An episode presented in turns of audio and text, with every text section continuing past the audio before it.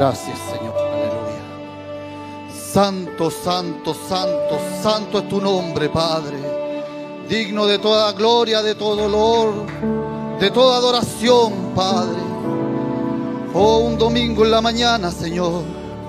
Tú te levantaste de esa tumba, Señor, en victoria, Padre, para darnos la victoria a nosotros, Señor. Gracias por eso, Padre. En la mañana temprano de madrugada, Señor, las aves, Padre, cada creación, Señor, tuya, adorando tu nombre, Padre. Ahora es el turno de nosotros, Señor. Venimos, Señor, para adorarte, Padre, una vez más, Señor. Que tú te sientas agradado de nuestra adoración, Señor. Nadie nos obliga, Señor, a hacerlo, Padre. Sale de nuestro corazón adorarte, Señor. Es nuestra esencia, Señor, alabar tu nombre, Padre. Gracias, Señor. Toma el control de los niños, Señor. De los músicos, Padre. De cada hermano, Señor. Está en su lugar, Padre. Para que tú puedas descender del cielo con tu Espíritu Santo, Señor. Hoy estamos en esta hora en la expectativa de que algo puede pasar con nuestras vidas, Señor. Oh, Señor, no saldremos los mismos, Señor. Es el anhelo de nuestro corazón, Padre. Toma el, el control completo, Señor, de este servicio, Padre, del devocionalista, Señor, de cada uno, Señor. Y levantamos este servicio en el precioso nombre de nuestro amado Salvador Jesucristo. Amén. Gracias, Señor. Santo, santo.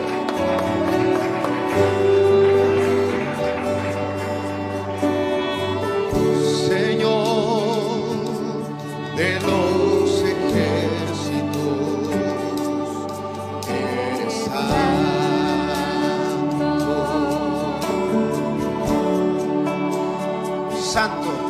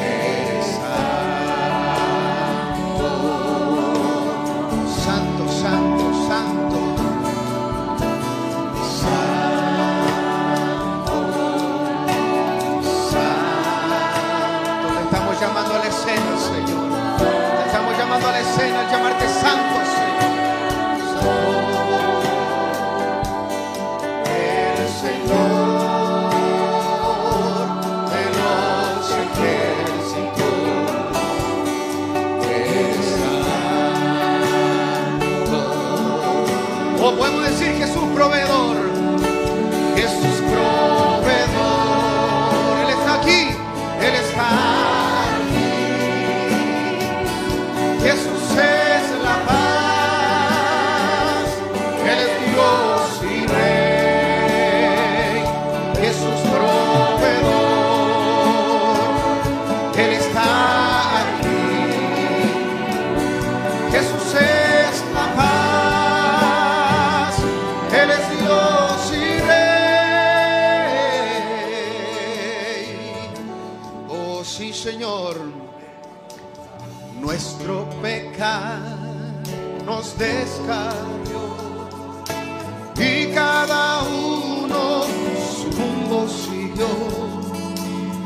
Nuestra maldad de su gloria nos destituyó.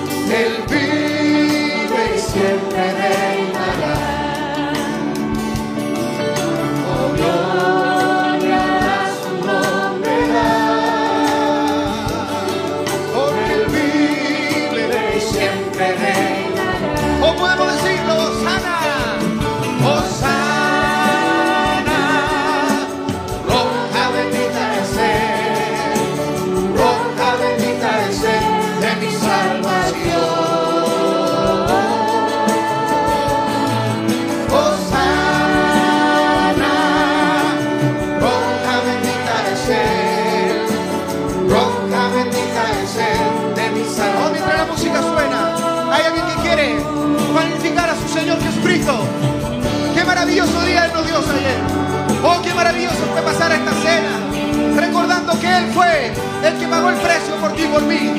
Señor, y por eso hoy día domingo de resurrección, engrandecemos tu nombre, porque tú eres digno de nuestra alabanza.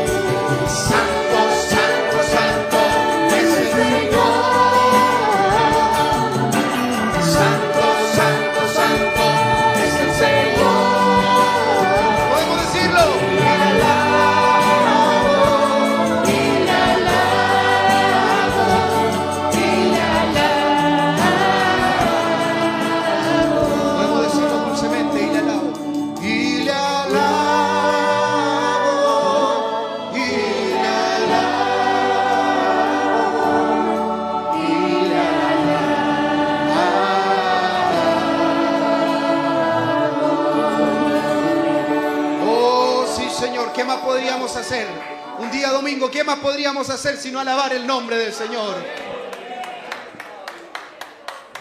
Aleluya, porque su palabra en Romanos dice, ¿quién nos separará del amor de Cristo? Tribulación, angustia, persecución, hambre, desnudez, peligro o espada.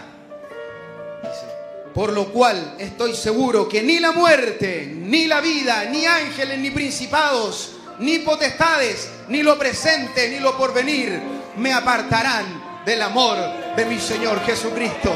No ha habido pandemia, no ha habido enfermedad, no ha habido batalla, no ha habido demonio, no ha habido nada, hermano, que te aparte de ese amor.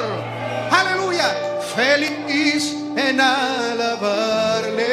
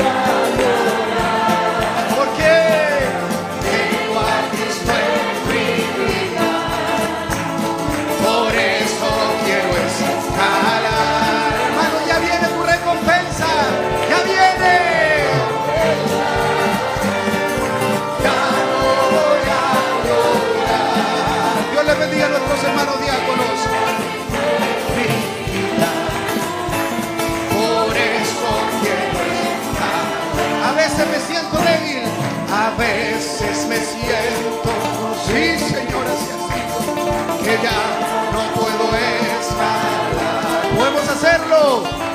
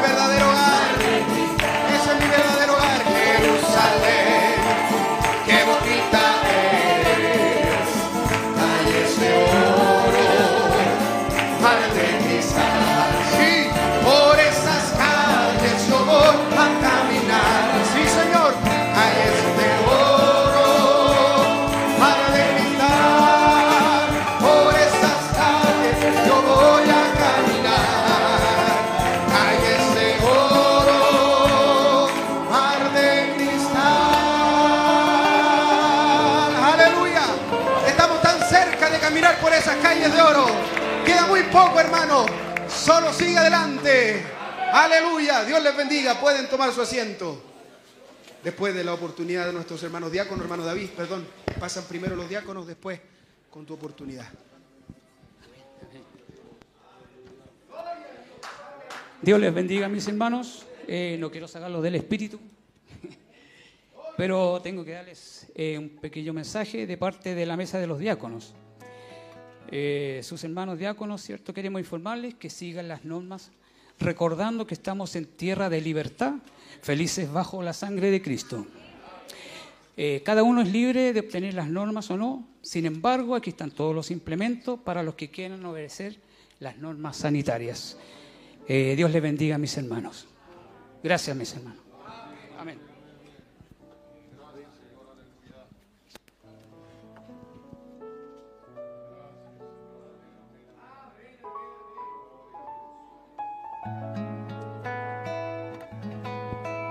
Gloria a Dios, aleluya.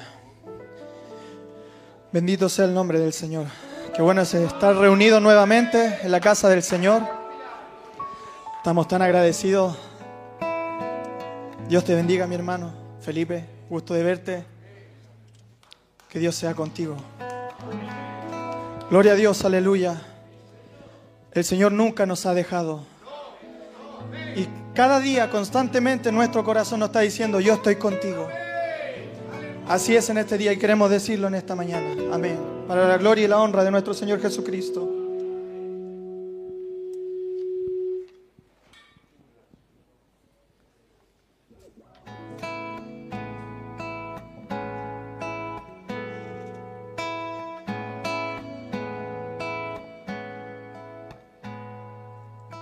Porque yo el Señor soy te sostiene de tu mano, te sostiene de tu mano derecha y te dice no temas. No temas, yo estoy contigo. No desmayes porque yo soy tu Dios. Que te esfuerzo. Que te ayudaré.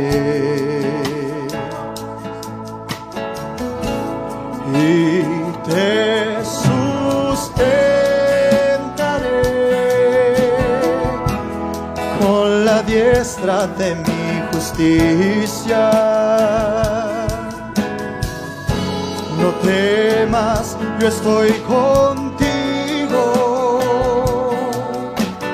No desmayes, porque yo soy tu Dios.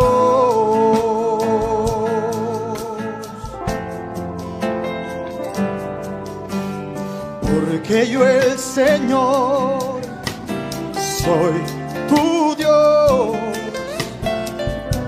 sostiene de tu mano, te sostiene de tu mano derecha y te dice no, no temas, no temas, yo estoy contigo.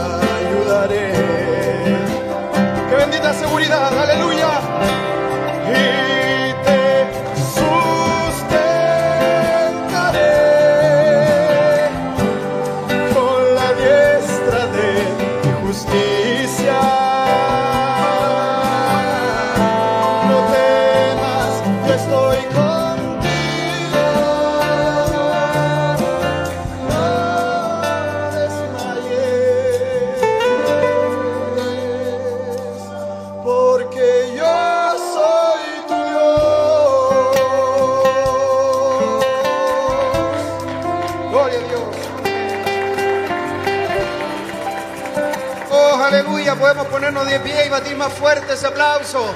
Oh, no temas ni desmayes porque yo soy tu Dios, que te esfuerzo, que con mi mano te he sostenido todo este tiempo. Oh, aleluya.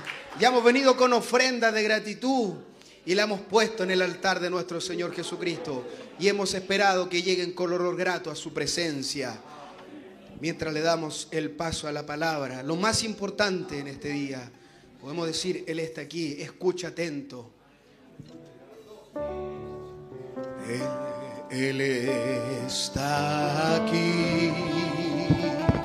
Aleluya.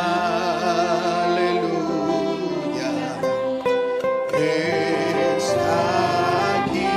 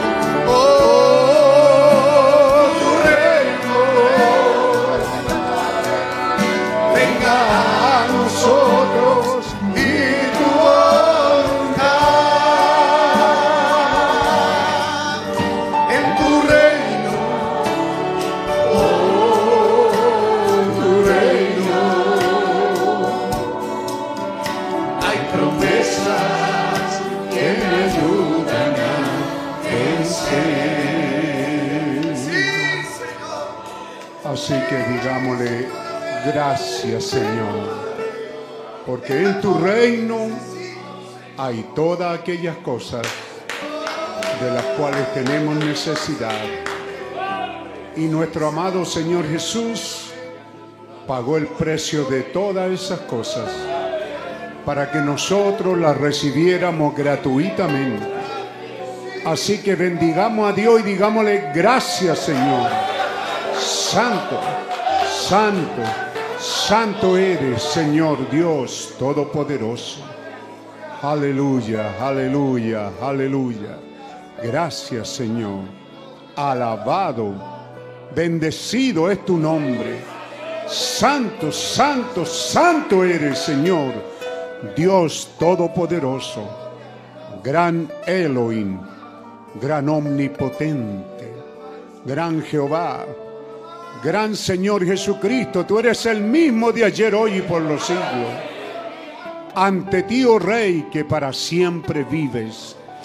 Nos inclinamos y te adoramos, te bendecimos, te damos honor, te damos gloria, adoración. Y no hemos venido vacíos, Señor. Traemos acciones de gracia, traemos honor, traemos adoración, traemos alabanza, porque tú eres bueno y porque para siempre son tus misericordias.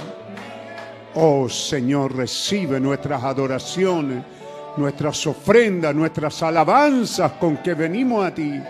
El honor y la gloria que traemos para ti, Señor. Gracias, gracias, gracias, Señor. Aleluya, aleluya.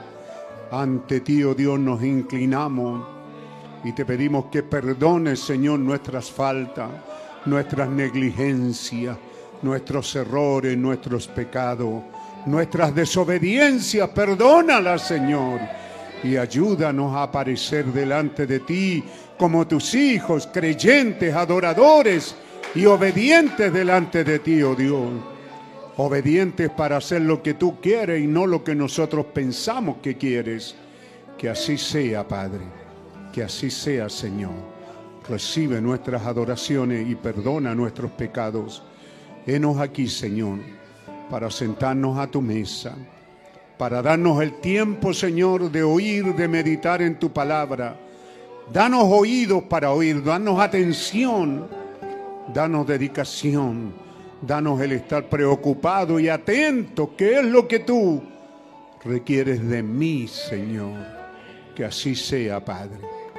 Agradecido estaremos aquí para tomar el alimento asignado de parte tuya para nosotros y te damos las gracias. Gracias Señor. Bendícenos en la lectura de tu palabra y en la predicación de ella misma. Sí Señor, lo anhelamos de todo corazón, el ser construido, edificado en los oráculos santos de tu palabra. Gracias te damos Señor. Amén, amén. Tomen asiento un momento, hermano.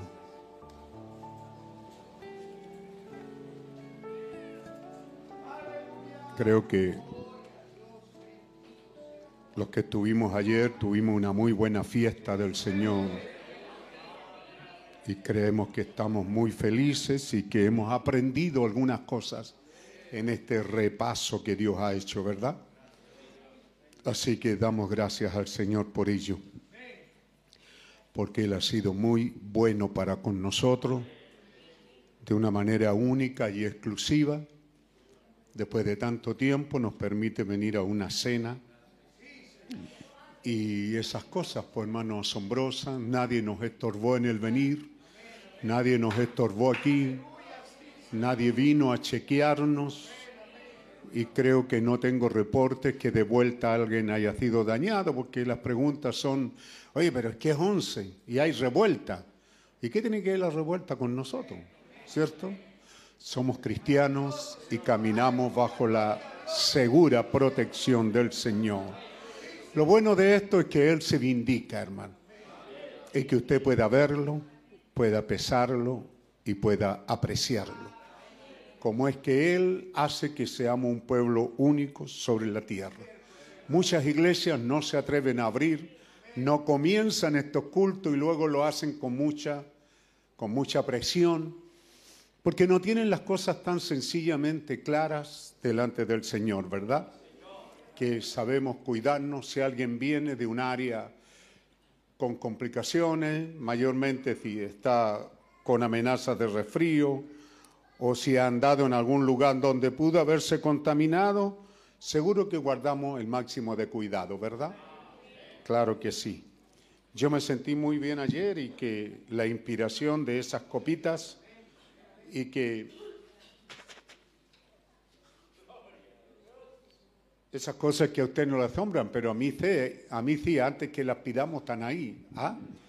¿Cierto? Porque cuando se nos, si nos, se nos vino en mente el tener esas copitas individuales, ¿era cuáles? Yo lo único que me acuerdo que nosotros allá en Israel habíamos cenado, Jorge nos invitó a una cena, ¿cierto? Hicimos un servicio un día en la tarde y una cena y, y a cada uno nos dio unas copitas pequeñitas así de madera. Y entonces, eh, cuando mi esposa me, me, recordó, pues ella me dijo, va a haber Santa Cena y todos van a participar de la copa. Así que yo agradezco esa, tener una esposa que te hace aterrizar. Pues. Así que de ahí me quedé harto rato pensando, ¿y ahora qué, Señor? Porque cuando las cosas no son declaradas, ¿cierto? Caminamos libremente, ¿cierto? Usted sabe, la Biblia dice, come todo lo que te sirvan por delante. Pero si alguien se escandaliza con eso, entonces no lo hagas, ¿cierto? Nosotros decimos, si usted va al campo y le dan una buena cazuela de ave, cómasela, dé gracias al Señor y cómasela. ¿Ah? Así es como somos, ¿no lo cree? Pero si alguien ahorcó la gallina y te dice, eh, esta gallina fue ahorcada, no. Por lo tanto, la sangre quedó en, en la gallina. ¿ah?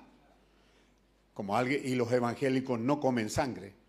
Entonces usted tiene que dejar la cazuela, por rica que esté, usted no puede comerla porque alguien la declaró. Usted no es culpable, pero alguien la declaró y por tanto usted no puede hacer que alguien tropiece, es verdad. Los cristianos no. Yo no sabía que esto era ¿Ah? ¿Cierto? Ahogado, dice la Biblia, ¿verdad? Yo sé que aquí hay muchos que no tienen idea, pues no conocen ni la gallina ni los pollos, conocen a ese que venden ahí nomás.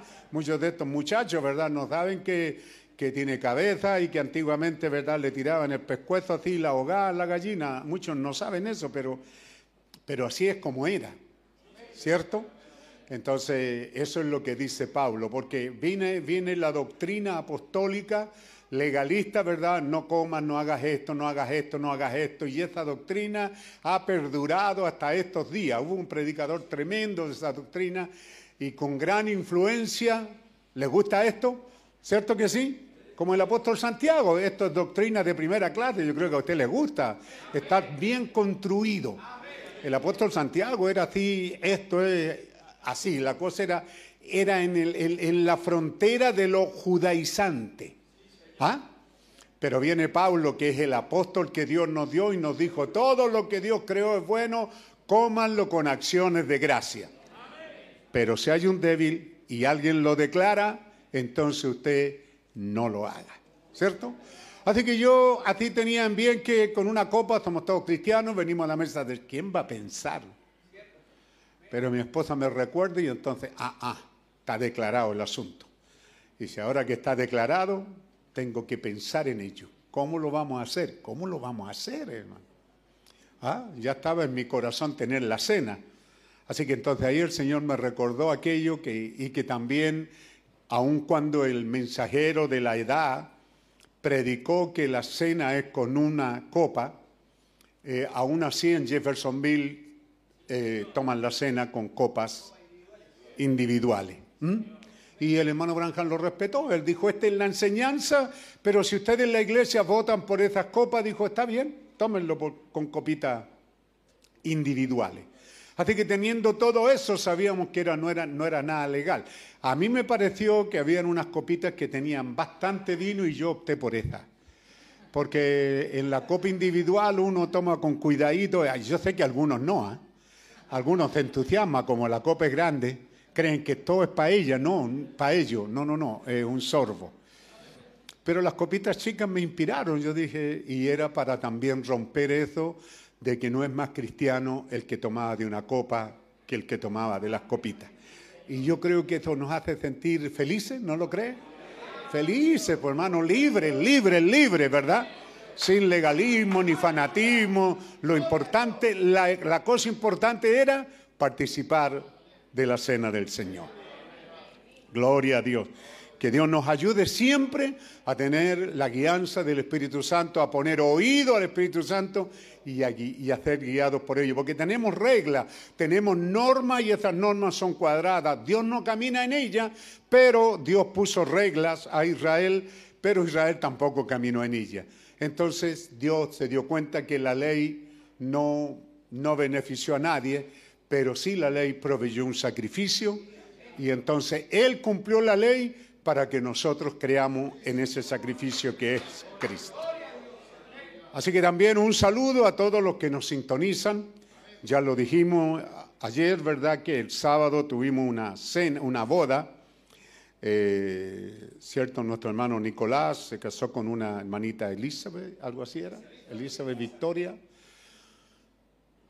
de aquí de, de Quillota, y vinieron familiares de ella de muchos lugares, y estuvieron ahí pocos, eran cinco de aquí, dos de allá, tres de acá, pero eh, nos encontramos ahí también el pequeño grupito que se junta en Quillota, y ya dijimos que fue maravilloso encontrarse con gente tan, tan sincera, tan verdadera, y que se acercaron para darme las gracias, que deseaban conocernos, que no, todo este año nos vieron solo por internet y que querían conocernos. Ya les dije, lo asombroso era que una niña de siete años, ¿cierto?, viniera a mí para decirme, pastor, yo tenía tantas ganas de conocerlo. Lo vi durante todo este tiempo por la internet. Que una niña, esto, esto, esto me quebrantó, hermano. Y que, pero una niña, está bien un adulto, pero una niña. Y me quedó mirando así, yo dije, yo me gustaría abrazarla y- y en eso la mamá dijo, y quería abrazarlo, pastor. Así que ahí nos abrazamos con la pequeñita, muy contento y muy conmovido, pues hermano. Ah, que este mensaje durante todo este año que salió por la internet fue una buena bendición para mucha gente. Y ahora sigue saliendo, solo que no tenemos retorno, ¿verdad? Cortamos con eso de esa farándula de retorno. Así que, porque no estamos todos aquí, aquí hay un turno. Así que un saludo a todos los que nos sintonizan, la iglesia local, Tabernáculo TDA, bajo este ministerio, donde quiera que estén en sus casas, hermanitos de, de cada lugar, ¿cierto? De, puede ser que no estén todos aquí de Quilicura, de, de, de, de, de Curacaví, Curacaví, ah, Curacaví, Rangue, eh, Peñaflor, especialmente Peñaflor. A ver, levantamos nuestras manos, nuestra hermanita pudiera hacer que alguien le coloque el, el celular y saludemos a nuestra hermanita Inés. Ella el domingo pasado tuvo un, golpe ahí y se fracturó una cadera, pero ya está en casa recuperándose. Un saludo y alta energía para nuestra hermana. Que Dios bendiga a los creyentes, a nuestro hermano Celada que se está recuperando porque creemos en un Dios grande y poderoso. Amén. Así que que Dios nos ayude en eso y, que la gracia divina llegue a cada hogar.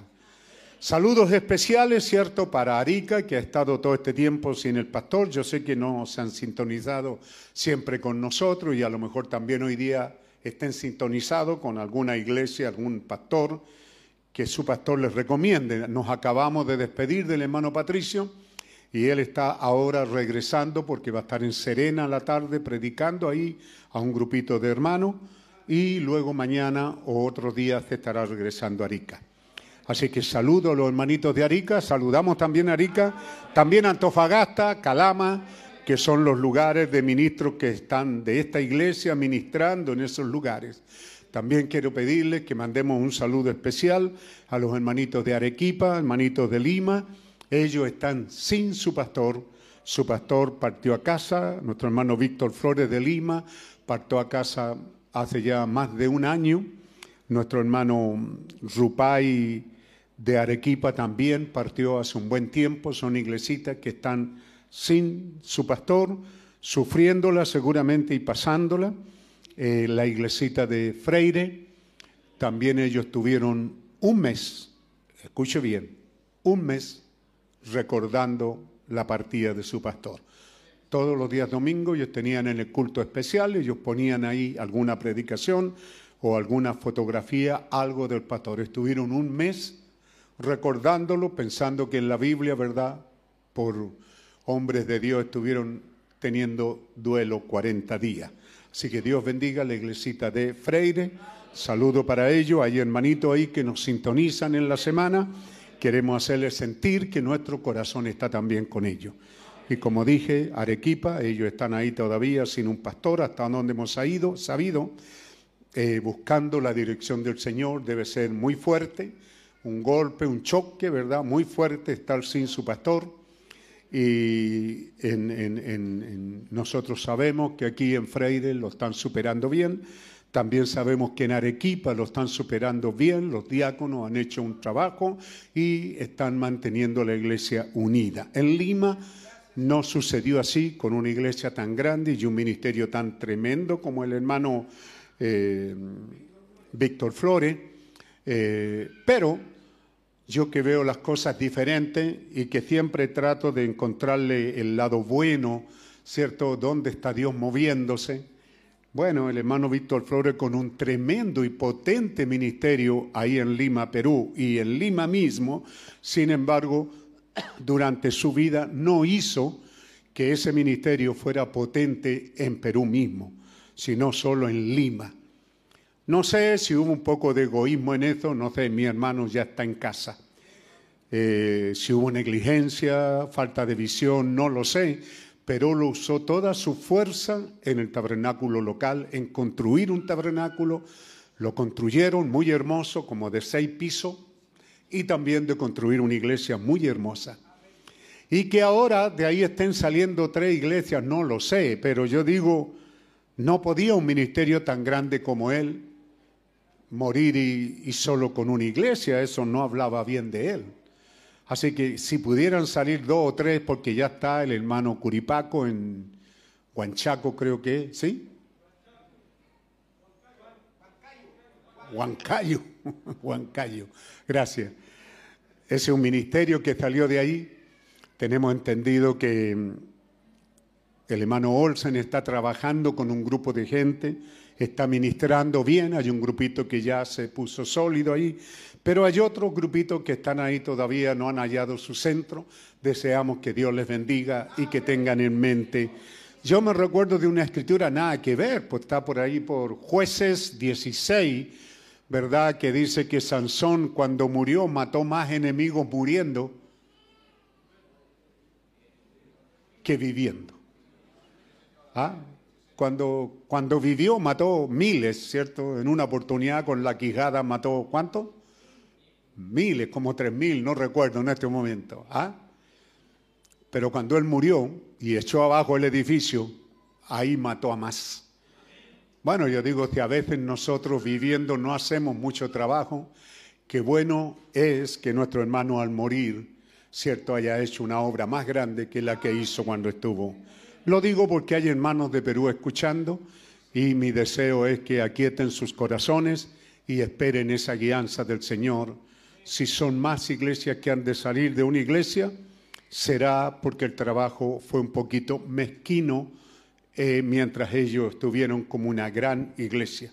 Perú tiene mucha obra, hemos estado en muchos lugares de Perú, hay muchas iglesias y, esa iglesia local hizo muy poco por su propio país.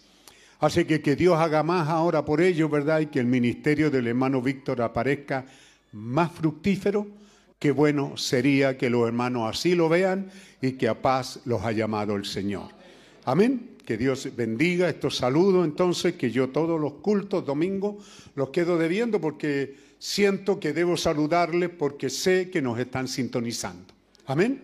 Así que un saludo cariñoso. Ahora sí, levanten sus manos para Arequipa, para Lima, ¿cierto? Para todos esos lugares, un saludo fraternal desde Santiago de Chile y que Dios los haga fructíferos. que crezcan, de ser una obra se transformen en cuatro, en cinco, no sé, pero que crezcan, ¿verdad? No sé si cuando este, este viejo pastor parta va a pasar lo mismo aquí, pero si esta iglesia se dividiera en diez iglesias buenas, qué bueno sería que esto crezca y no mengüe. ¿ah? Pero por la gracia de Dios la hemos hecho crecer en vida. Y hoy día somos una iglesia que tenemos un gran ministerio apostólico en Chile, una gran obra con varios, varios, bastantes ministerios que hemos levantado, o más bien que Dios ha levantado en nuestro medio, y con otros que están naciendo, lo cual nos hace sentir muy felices. ¿Verdad que sí? Muy felices. Si Dios tiene una comisión para nosotros de seguir adelante, entonces nuestro afán debe ser por hallar nuestro lugar en este tiempo, ¿cierto? Y que podamos tener ese dulce sentir de quiero agradar a Jesucristo. No porque tenga en mente la canción, la canción vino porque primero vino ese sentir que a medida que me acerco a casa, a medida que me acerco al rapto, nos gustó esos temas, ¿verdad? Los judíos están esperando que nosotros salgamos. La novia gentil tiene que salir de la escena para que Moisés y Elías vengan a Israel a lidiar con ellos, porque Dios no trata, no lidia, no trabaja con los dos pueblos juntos, con Israel y con los gentiles. Primero trabajó con Israel, luego con los gentiles y ahora se volverá a Israel otra vez. Pero para volverse a Israel, la novia, grave es eso, tiene que salir de la escena. Así que no hay nada más que nos interese que salir de la escena, saber cómo conducirnos en esa tierra eterna, en esa tierra de libertad, en esa tierra felices bajo la preciosa sangre de Jesucristo. Amén. Muy felices con todo ello, pues hermano. Abra su Biblia en otra vez en Nehemías 8. Será nuestra lectura dominical.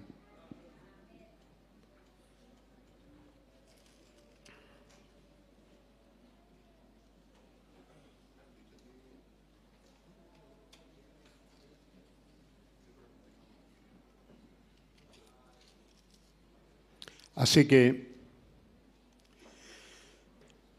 los judíos en este día, mientras va abriendo su Biblia y poniéndose de pie, mantenga su atención aquí. Dios no le agrada.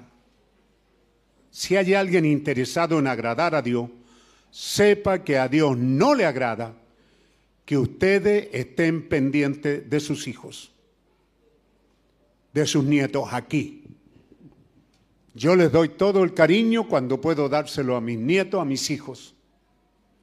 Pero cuando estoy atento a la palabra, entonces Dios quiere toda mi atención. Si el niño necesita atención, el Dios del cielo autorizó solo a una persona, la madre, que salga con el bebé a la sala del llanto. No como hacen ustedes madre, pasarle la criatura al papá y ustedes deshacerse. No. Si el niño necesita atención, la madre debe de salir con el niño afuera. Lo más silente posible. Usted, abuela, no está aquí para hacerle cariño al nieto. Vaya a verlo a la casa o invítelo a la suya. A Dios no le agrada que estando aquí en su casa usted le vuelva las espaldas. Si estamos aquí, Él está agradado de aquellos que están peleando la buena batalla de la fe y están poniendo atención. Para eso vinimos. Ayer Dios nos dijo que vinimos para qué? Para tener comunión con Él, para recordarlo a Él. ¿Verdad que fue maravilloso? Haga de este culto mejor que el de ayer para su vida. Amén. Este capítulo es tremendamente importante porque cuando Israel, cuando Dios le muestra a Israel que hay un cambio que está sucediendo dentro del lidiar, del tratar de Dios con Israel. Dios trató con Israel conforme a la ley. Esa era la ley. Pero es aquí donde hay un cambio, donde Israel aquí comienza a llamarse, a sentir que son el pueblo del libro. Son el pueblo del libro, no el pueblo solamente de la ley. Así que hay un gran cambio tomando lugar aquí. Y la primera parte de la enseñanza, cuando yo, su pastor, le cito esto, no es porque soy más doctor que usted, soy el que tengo una visión primaria. Para eso vengo aquí, para mostrarle la visión que Dios le está abriendo a usted. Amén. Entonces aquí hay un cambio sucediendo y es importante que usted sepa que también hay cambios que deben de estar tomando lugar en medio de la novia antes de irnos a casa. Amén. Dice así, vamos a un momento de oración otra vez, adorando a Dios. Señor Dios, Todopoderoso, Omnipotente, Creador de los cielos y la tierra. Gloria, gloria, gloria. Aleluya. Santo, santo, santo Dios. Y Padre nuestro que estás en los cielos. Santo eres tú, oh Dios. Bendito es tu nombre. Tú eres el Rey eterno. Y aquí estamos, Señor, para hacer tu voluntad, oh Dios, conforme está escrito en el libro. Que así hagamos también nosotros en esta hora. Así como tu voluntad es hecha en los cielos, así sea hecha en nuestro medio. Así que bendice como un bálsamo de amor, de gracia, de bondad, de misericordia, nuestros corazones, nuestras almas con tu palabra. Contrúyenos, edifícanos en los oráculos santos de tu palabra, en estos altares santos de tu palabra. Construye nuestras vidas a la estatura, como dijo el apóstol Pedro, a la estatura de un varón perfecto. No es algo que nosotros tenemos que hacer, pero es algo que tú dijiste que harías en esta hora de la tarde, en este día final. Y aquí estamos nosotros voluntariamente traídos de lejos y de cerca para ser edificados, construidos en estos oráculos santos a la estatura de un varón perfecto. Así que Señor, alimentanos con una revelación fresquita como la lechuga en la mañana, Señor. Una revelación fresca, una revelación que nos nutra, una revelación que nos alimente, una revelación que nos vivifique. El obrero, el hombre de trabajo sabe que cuando comemos un buen alimento quedamos con ánimo prontamente para seguir trabajando.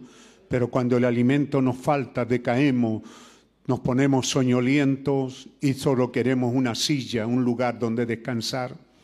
Pero el alimento a tiempo nos dará fuerza. Alimentanos, nútrenos, edifícanos, construyenos, Señor, con esta revelación fresca, nutriente, vivificante y por sobre todas las cosas necesitamos esa revelación prevaleciente que prevalezca contra toda obra del diablo, contra toda doctrina, contra toda política, contra toda religión, contra todo pecado. Danos, Señor, una revelación prevaleciente. Que así sea, Padre. Bendícenos en la lectura de tu palabra y en la predicación de ella misma, en el nombre del Señor Jesucristo. Amén. Amén. Ahora sí está la hora, hermano síndico. ¿Está la hora el reloj? A mí se me acabó la pila. O sea que tengo buenos hermanos, no me regalen relojes porque tengo. Tengo dos o tres que me han regalado. Y se les acabó la pila juntos. Yo no sé por qué están, hasta en esto están en comunión los relojes, hermano. ¿Ah?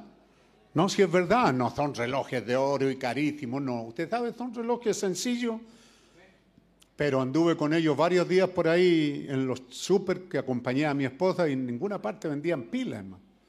Así que, pero ya encontramos un lugar. Así que no, no se apuren, no, no me regalen, como le hacía broma al hermano Cornejo, él anda con uno de oro. ¿Estos son de 50 años de trabajo? No, es broma nomás. Aquí nadie tiene reloj de oro, hermano. Pero son bromas, no a irse creyendo aquí. ¿Ah? Así que, hermano, reverentemente, ¿estamos listos? Y en el bendito nombre del Señor Jesucristo. Dice así la palabra del Señor en el libro de Nehemías, capítulo 8.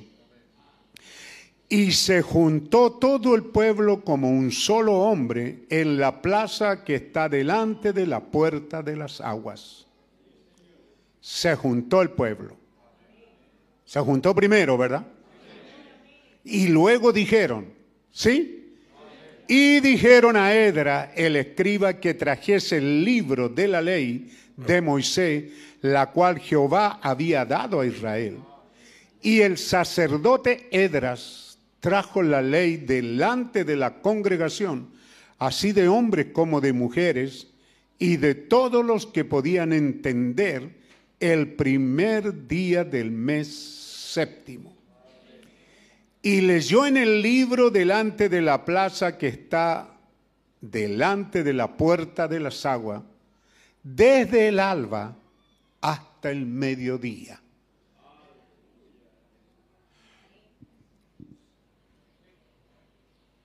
¿Qué es el alba, hermano? El amanecer. ¿Cierto?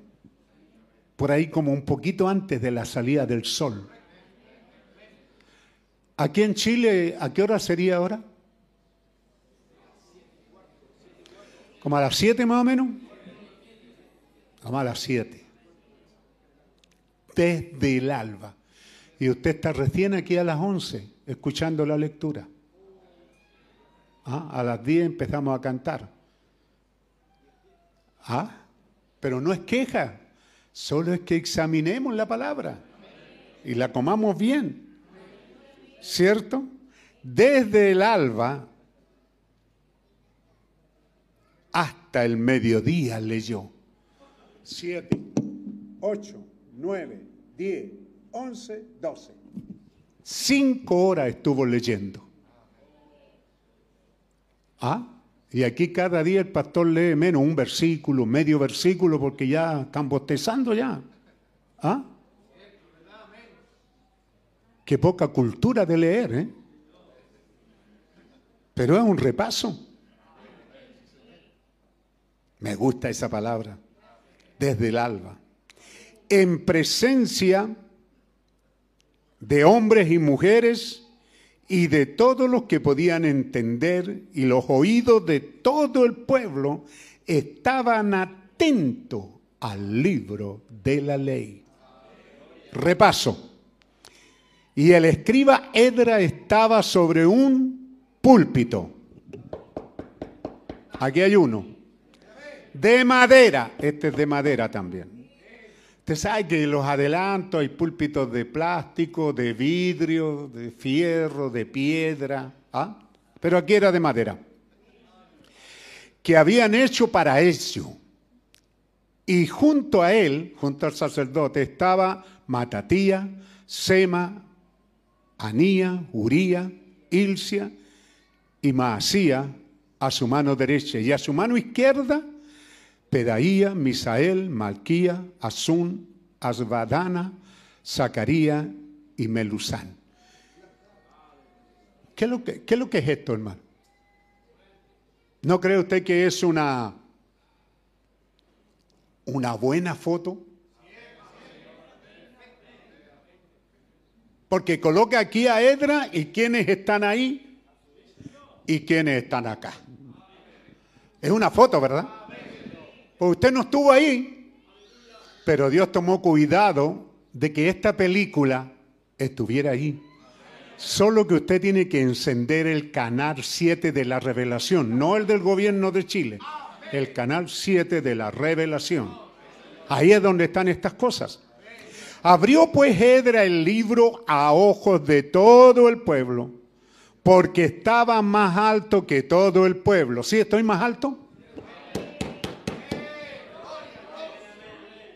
Porque nos faltan los canutos que van a la iglesia y claro, ¿y por qué el pastor está ahí? ¿Por qué está más alto? Sí, porque aquí el que la lleva, pues hermano. ¿Ah? ¿Usted sabe que la doctrina de somos todos iguales? No, somos todos hijos de Dios. Amén. Pero hay una diferencia. Hay uno que está aquí en una tarima, está más alto que el pueblo. Hace años atrás, chita, que descosía eso, ¿verdad? Imagino yo que ahora después de menos ya. ¿Lo aceptamos más? Claro, total, el viejo está para morirse, así que no hay problema. ¿Ah? Y cuando abrió el libro, todo el pueblo estuvo atento. ¿Está ahí usted? Bendijo entonces Edras a Jehová, Dios grande, y todo el pueblo respondió. Eja. ¿Qué pasó? ¿Qué pasó? ¿Un amén nomás? No, ahí dice dos. Y todo el pueblo respondió. Amén. Amén. Ah. Y alzando sus manos. ¡Qué película, hermano! ¿No le gusta? ¿Ah? Perfecta. Yo no sé lo que pasó ahí. ¿Cómo que no, hermano? Si aquí está la película rodando, como la antigua, hasta, hasta escucho el sonido. Y se humillaron y adoraron a Jehová inclinados a tierra. Oh, hermano. A ver, hagámoslo. Primero, amén, amén levantamos nuestras manos, una porque tenemos la Biblia, y luego, ¿qué hacemos? Inclinamos nuestro rostro a tierra. Eso es, de ahí fuimos tomados, y más temprano que tarde, ahí regresaremos. Eso es reconocer. Entonces Edras, ¿cierto? Bendijo Edras a Jehová diciendo, y todo el pueblo respondió, amén, amén. Aleluya, alzando sus manos y se humillaron y adoraron a Jehová, inclinados a tierra.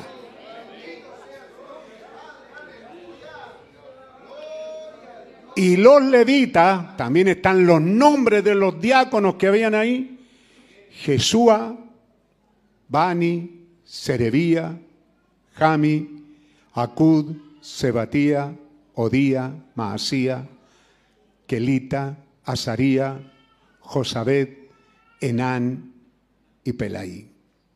Anán y Pelaí. Usted sabe que al leerla va a encontrar que están con H esas letras. Estos levitas, estos diáconos, hacían entender al pueblo la ley y el pueblo estaba atento en su lugar. A ver, un diácono ahí en esa esquina, otro diácono, dos diáconos acá, uno ahí, uno ahí, cuatro diáconos. Un viejito anciano corre a la puerta a reemplazar al diácono. Vuelto para allá, no para Maga. Eso es, vuelto a la iglesia. Bien. A ver, levanten la mano los diáconos. Esos son los diáconos. No se olvide que estamos en Chile, por eso es negrito el diácono que tenemos allá. Ah, no esperen que sea americano. Algunos, como el mensaje viene de Estados Unidos, de ahí levantó Dios al profeta, creen que somos todos americanos. No, algunos no más, ¿cierto, Pablo? Caímos en gracia. Pero los demás son negritos. ¿Qué es lo que hacen estos diáconos? ¿Dónde estamos? ¿Ah? Estos diáconos son los que están haciendo entender al pueblo que estén atentos. La presencia de ellos llama la atención a usted. ¿Qué está haciendo el diácono? ¿Cierto? Llama la atención a usted. ¿Qué está haciendo? Segundo, ¿estoy haciendo algo mal? ¿Debo hacerlo mejor? Porque el diácono lo está mirando. Así que hasta que yo no lo diga, se quedan ahí los diáconos. ¿Les quedó claro? Mirando a la congregación. Si hay alguien que se porta desordenadamente, usted va y se para al lado de él. Amén. Entonces continuamos. Y leían el libro de la ley de Dios claramente.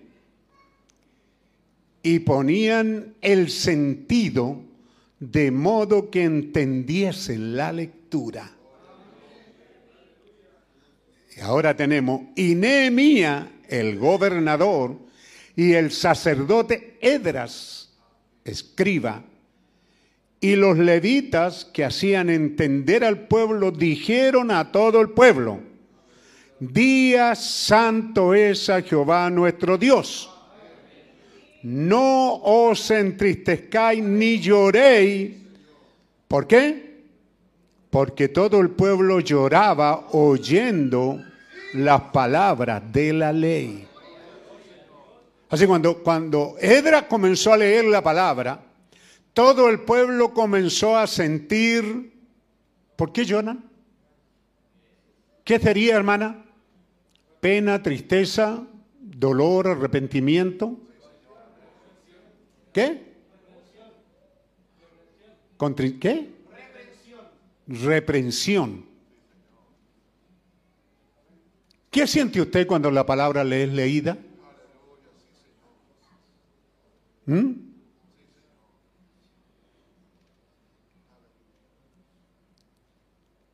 Esto nunca se había dado en Israel.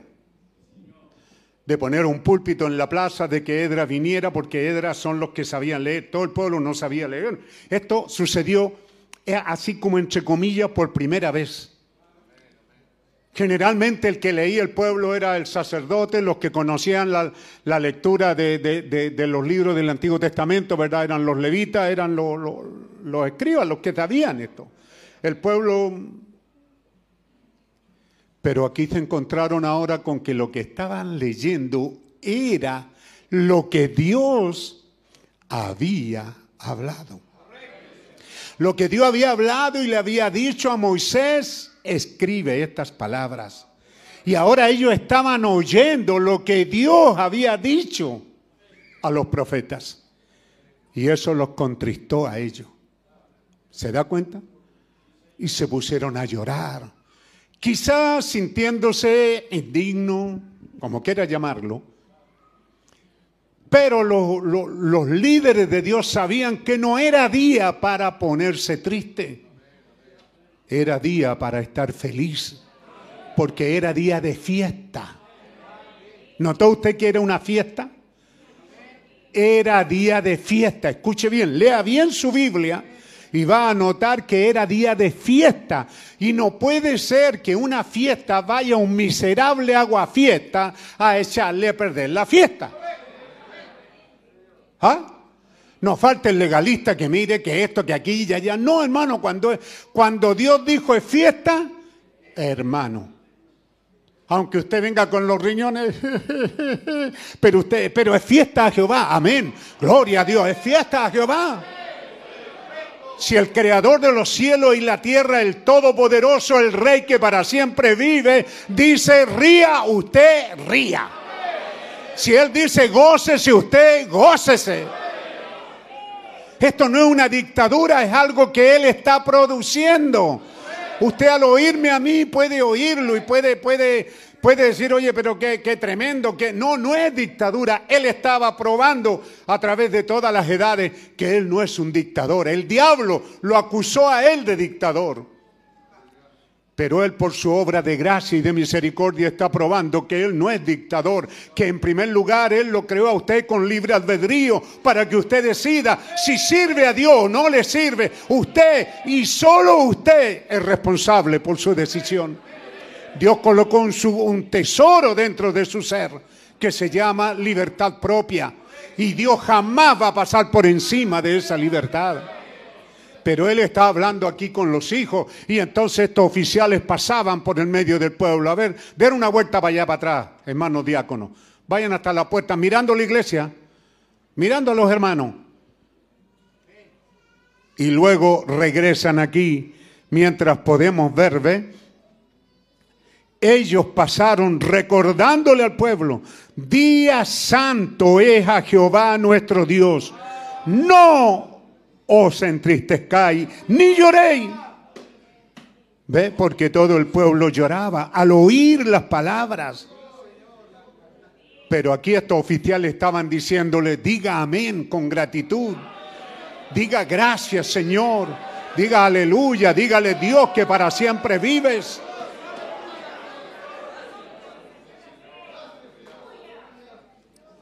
A todos esos llorones los levitas lo hacían callar a todo el pueblo diciendo, callad, porque es día santo.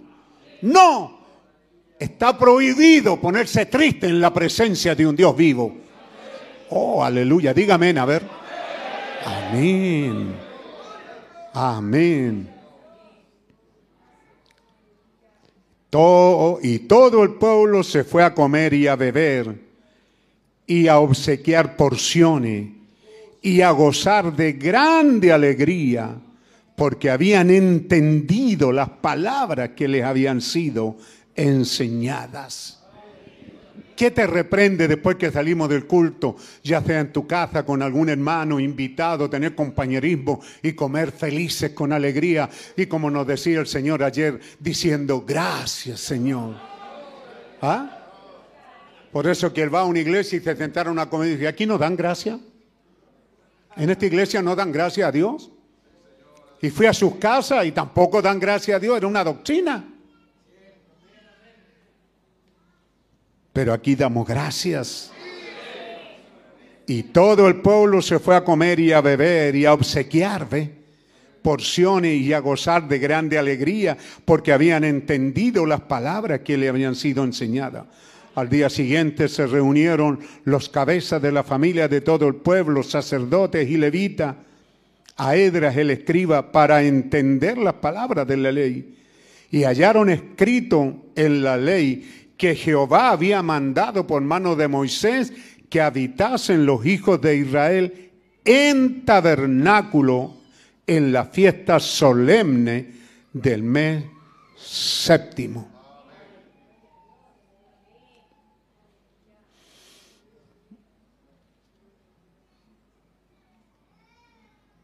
Versículo 73 del capítulo 7 es, hermano, la parte final del versículo 73 del capítulo 7. Usted lo tiene ahí en su Biblia. ¿Qué es lo que dice? En la fiesta solemne del mes séptimo.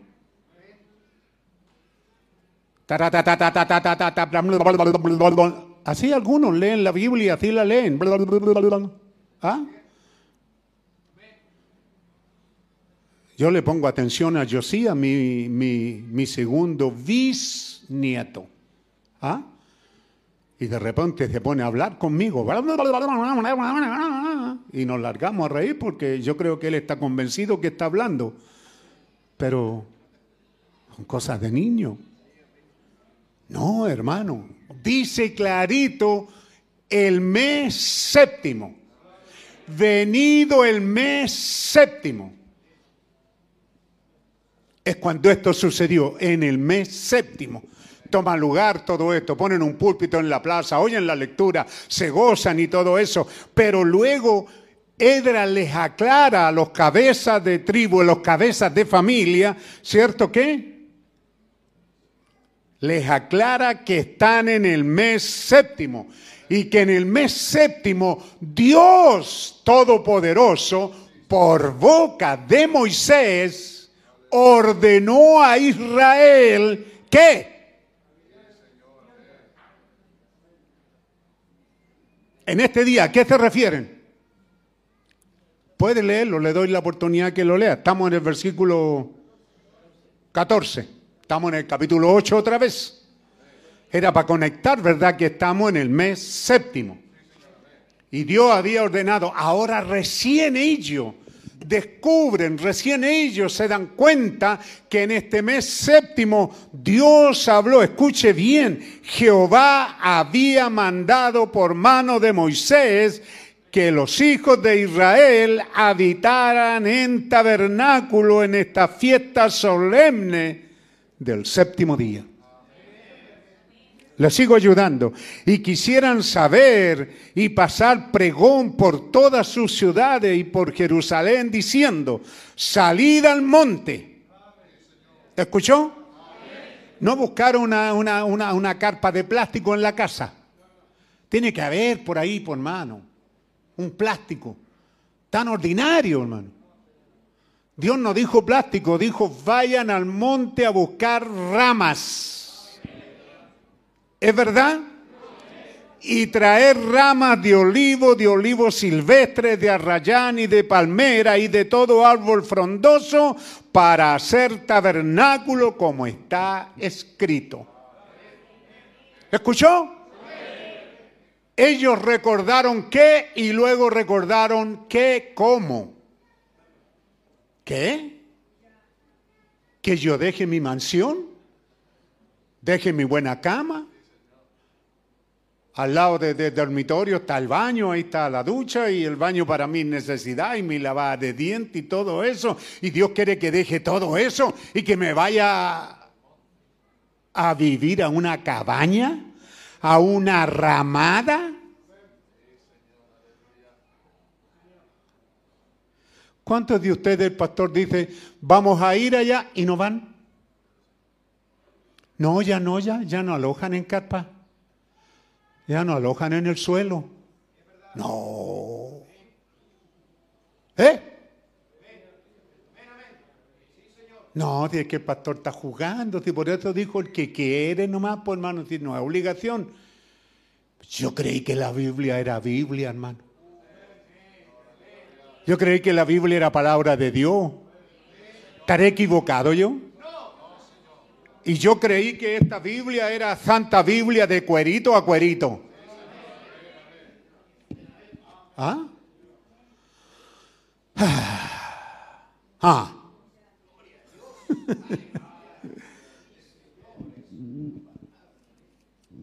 Eh, a, a- a ellos se les leyó una parte y se gozaron y vieron el efecto de la fiesta de los tabernáculos. Ellos vieron el efecto de tener una reunión no en el culto donde la tenían, no en el tabernáculo, no eh, en el templo, no en la sinagoga, sino ahora hicieron un culto en la plaza.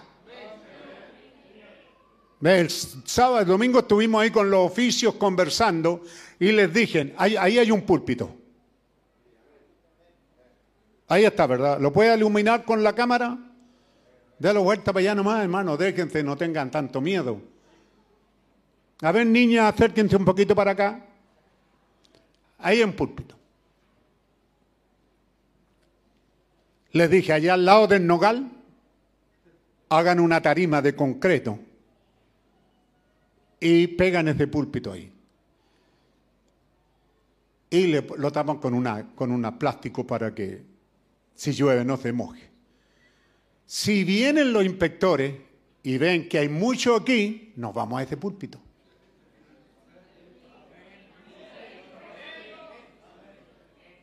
Porque si aquí nos permiten 50 y hay 100, bueno, allá afuera podemos haber más de 100. Bueno, aquí son 100 ahora y podíamos haber 200. ¿No dice Jesús que debemos de andar como astutos como serpiente y sencillos como paloma? Y no es una reprensión, porque ojalá lleguemos a eso, pero no pretendo, no, es mi afán, pero si hay que llegar ¿ah? a esos carnales que están en esta iglesia, porque hay muchos que están, oye, el pastor te dio la dura y tú aguantas ahí. Pero esa gente a quienes le han dicho eso son a veces tan cobardes que no me dicen a mí quién les dijo, porque yo enfrentaría a ese sinvergüenza que está haciendo eso. A ese carnal que se atreve a ir en contra de las órdenes de Dios cuando ha visto a Dios moverse en este púlpito y no fallar una sola vez. Oh. Y tú aguantas que el pastor te diga esto y allá una hermana por ahí me decía, y también, y, y aguantas tú. ¿Por qué no me lo dicen a mí? ¿Ah? Es porque no conocen a Dios, hermano, ni conocen este mensaje. Y deberían con tantos años. Noten ustedes que aquí Edra, ellos hacen esto porque es día, es día de fiesta. Pero el culto no fue allá en una cabaña, quiero decir, en un, en un recinto cerrado. Eh, Nosotros hemos tenido en teatro, en anfiteatro, en multicancha, en iglesias. Pero aquí lo hicieron en la plaza. ¿Escuchó bien? En la plaza. Ahí levantaron una tarima y pusieron el púlpito más alto. Y ahí escucharon la palabra y Dios vindicó, porque eso sin ellos saber, el pueblo, el pueblo no sabía, ni los líderes tampoco lo sabían, porque muchas veces estos siervos de Dios que están aquí no saben por qué estoy ordenando, pidiendo, dirigiendo y haciendo tales cosas. Pero se tomaron la molestia, ¿verdad?, de preguntarle qué es lo que había pasado, ¿ve? Al siguiente día se reunieron los cabezas de la familia, de todo el pueblo, sacerdotes y levitas. Ah, ¿a quién se unieron? ¿A quién se allegaron? ¿A quién fueron? La palabra de Dios es tan rica y perfecta. Todos estos cabezas de familia. Si el pastor dice, a ver, los cabezas de familia vamos a tener reunión, ¿por qué se asombra? ¿Es acaso algo que se le ocurrió a este miserable carnal? No, es algo que está aquí en la escritura. Porque si necesito decirle a la familia, entonces me basta con que venga la cabeza. Ahora no se le voy a ocurrir a alguno de ustedes a mandar la mujer para acá porque se la voy a echar fuera. Que nos faltará el que diga, mi hijita, vaya usted, usted es la que manda aquí. ¿Ah? ¿Mm? A mí me toca la, loza, hacer las cosas, hacer todas las cosas, así que usted vaya. Qué cosa, hermano.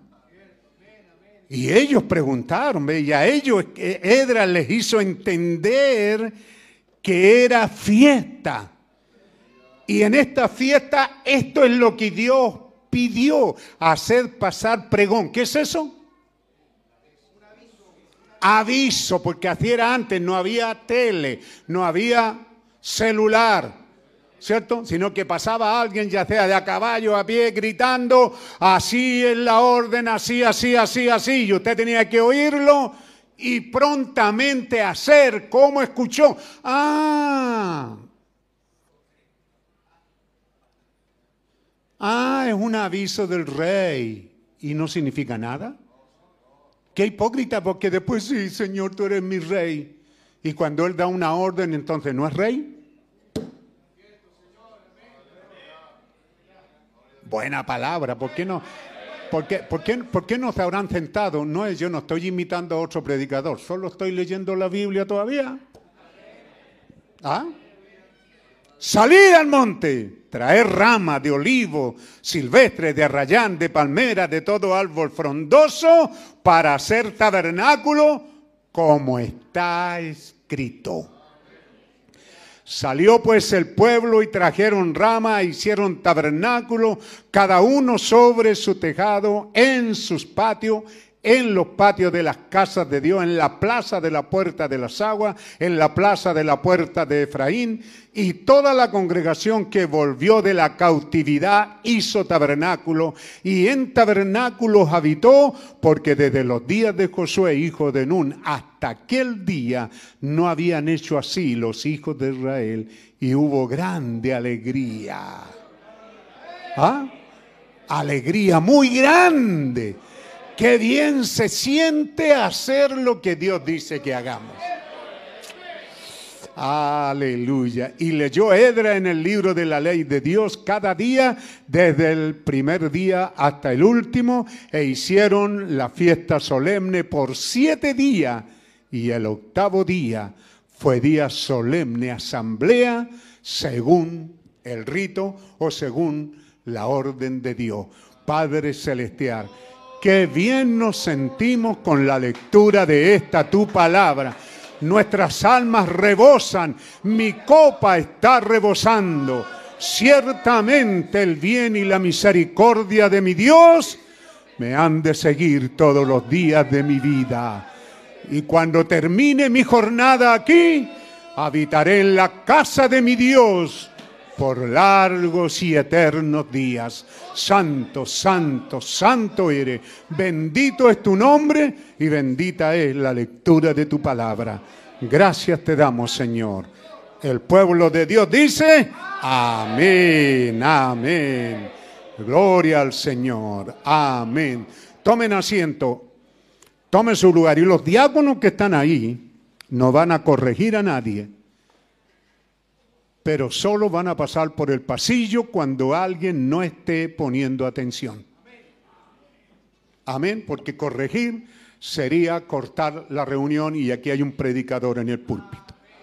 ¿Correcto, hermanos diáconos? No pueden actuar por sobre lo que está saliendo del púlpito, pero sí, por esta palabra tienen autoridad para ir a dar una vuelta hasta atrás por el pasillo cuando vean a alguien que no está guardando el orden. Es día de alegría y debe de haber un amén, un amén de amor, un amén de regocijo, un amén de descanso, de paz, de alegría. El precio requerido ha sido pagado y estoy en paz con el Dios Todopoderoso. Aleluya, aleluya. Dios nos decía ayer, quiero repasar esto, ¿cierto? La cosa maravillosa que es recordando al Señor. Y mientras estamos recordando al Señor, estamos disfrutando de estas bendiciones de las cuales estamos recordando que Él sana al enfermo, que Él liberta al cautivo, que Él socorre al afligido. Cuando estamos recordando esas cosas nos sentimos bien sintiendo la presencia y diciendo uno, uno un, ¿qué, es lo que hemos dicho, verdad? Ese, ese suspiro de amor, que ese amor no salga como un amén vacío, religioso, sino algo de enamorado, algo de amor. Alabado sea Dios. Amén. Aleluya.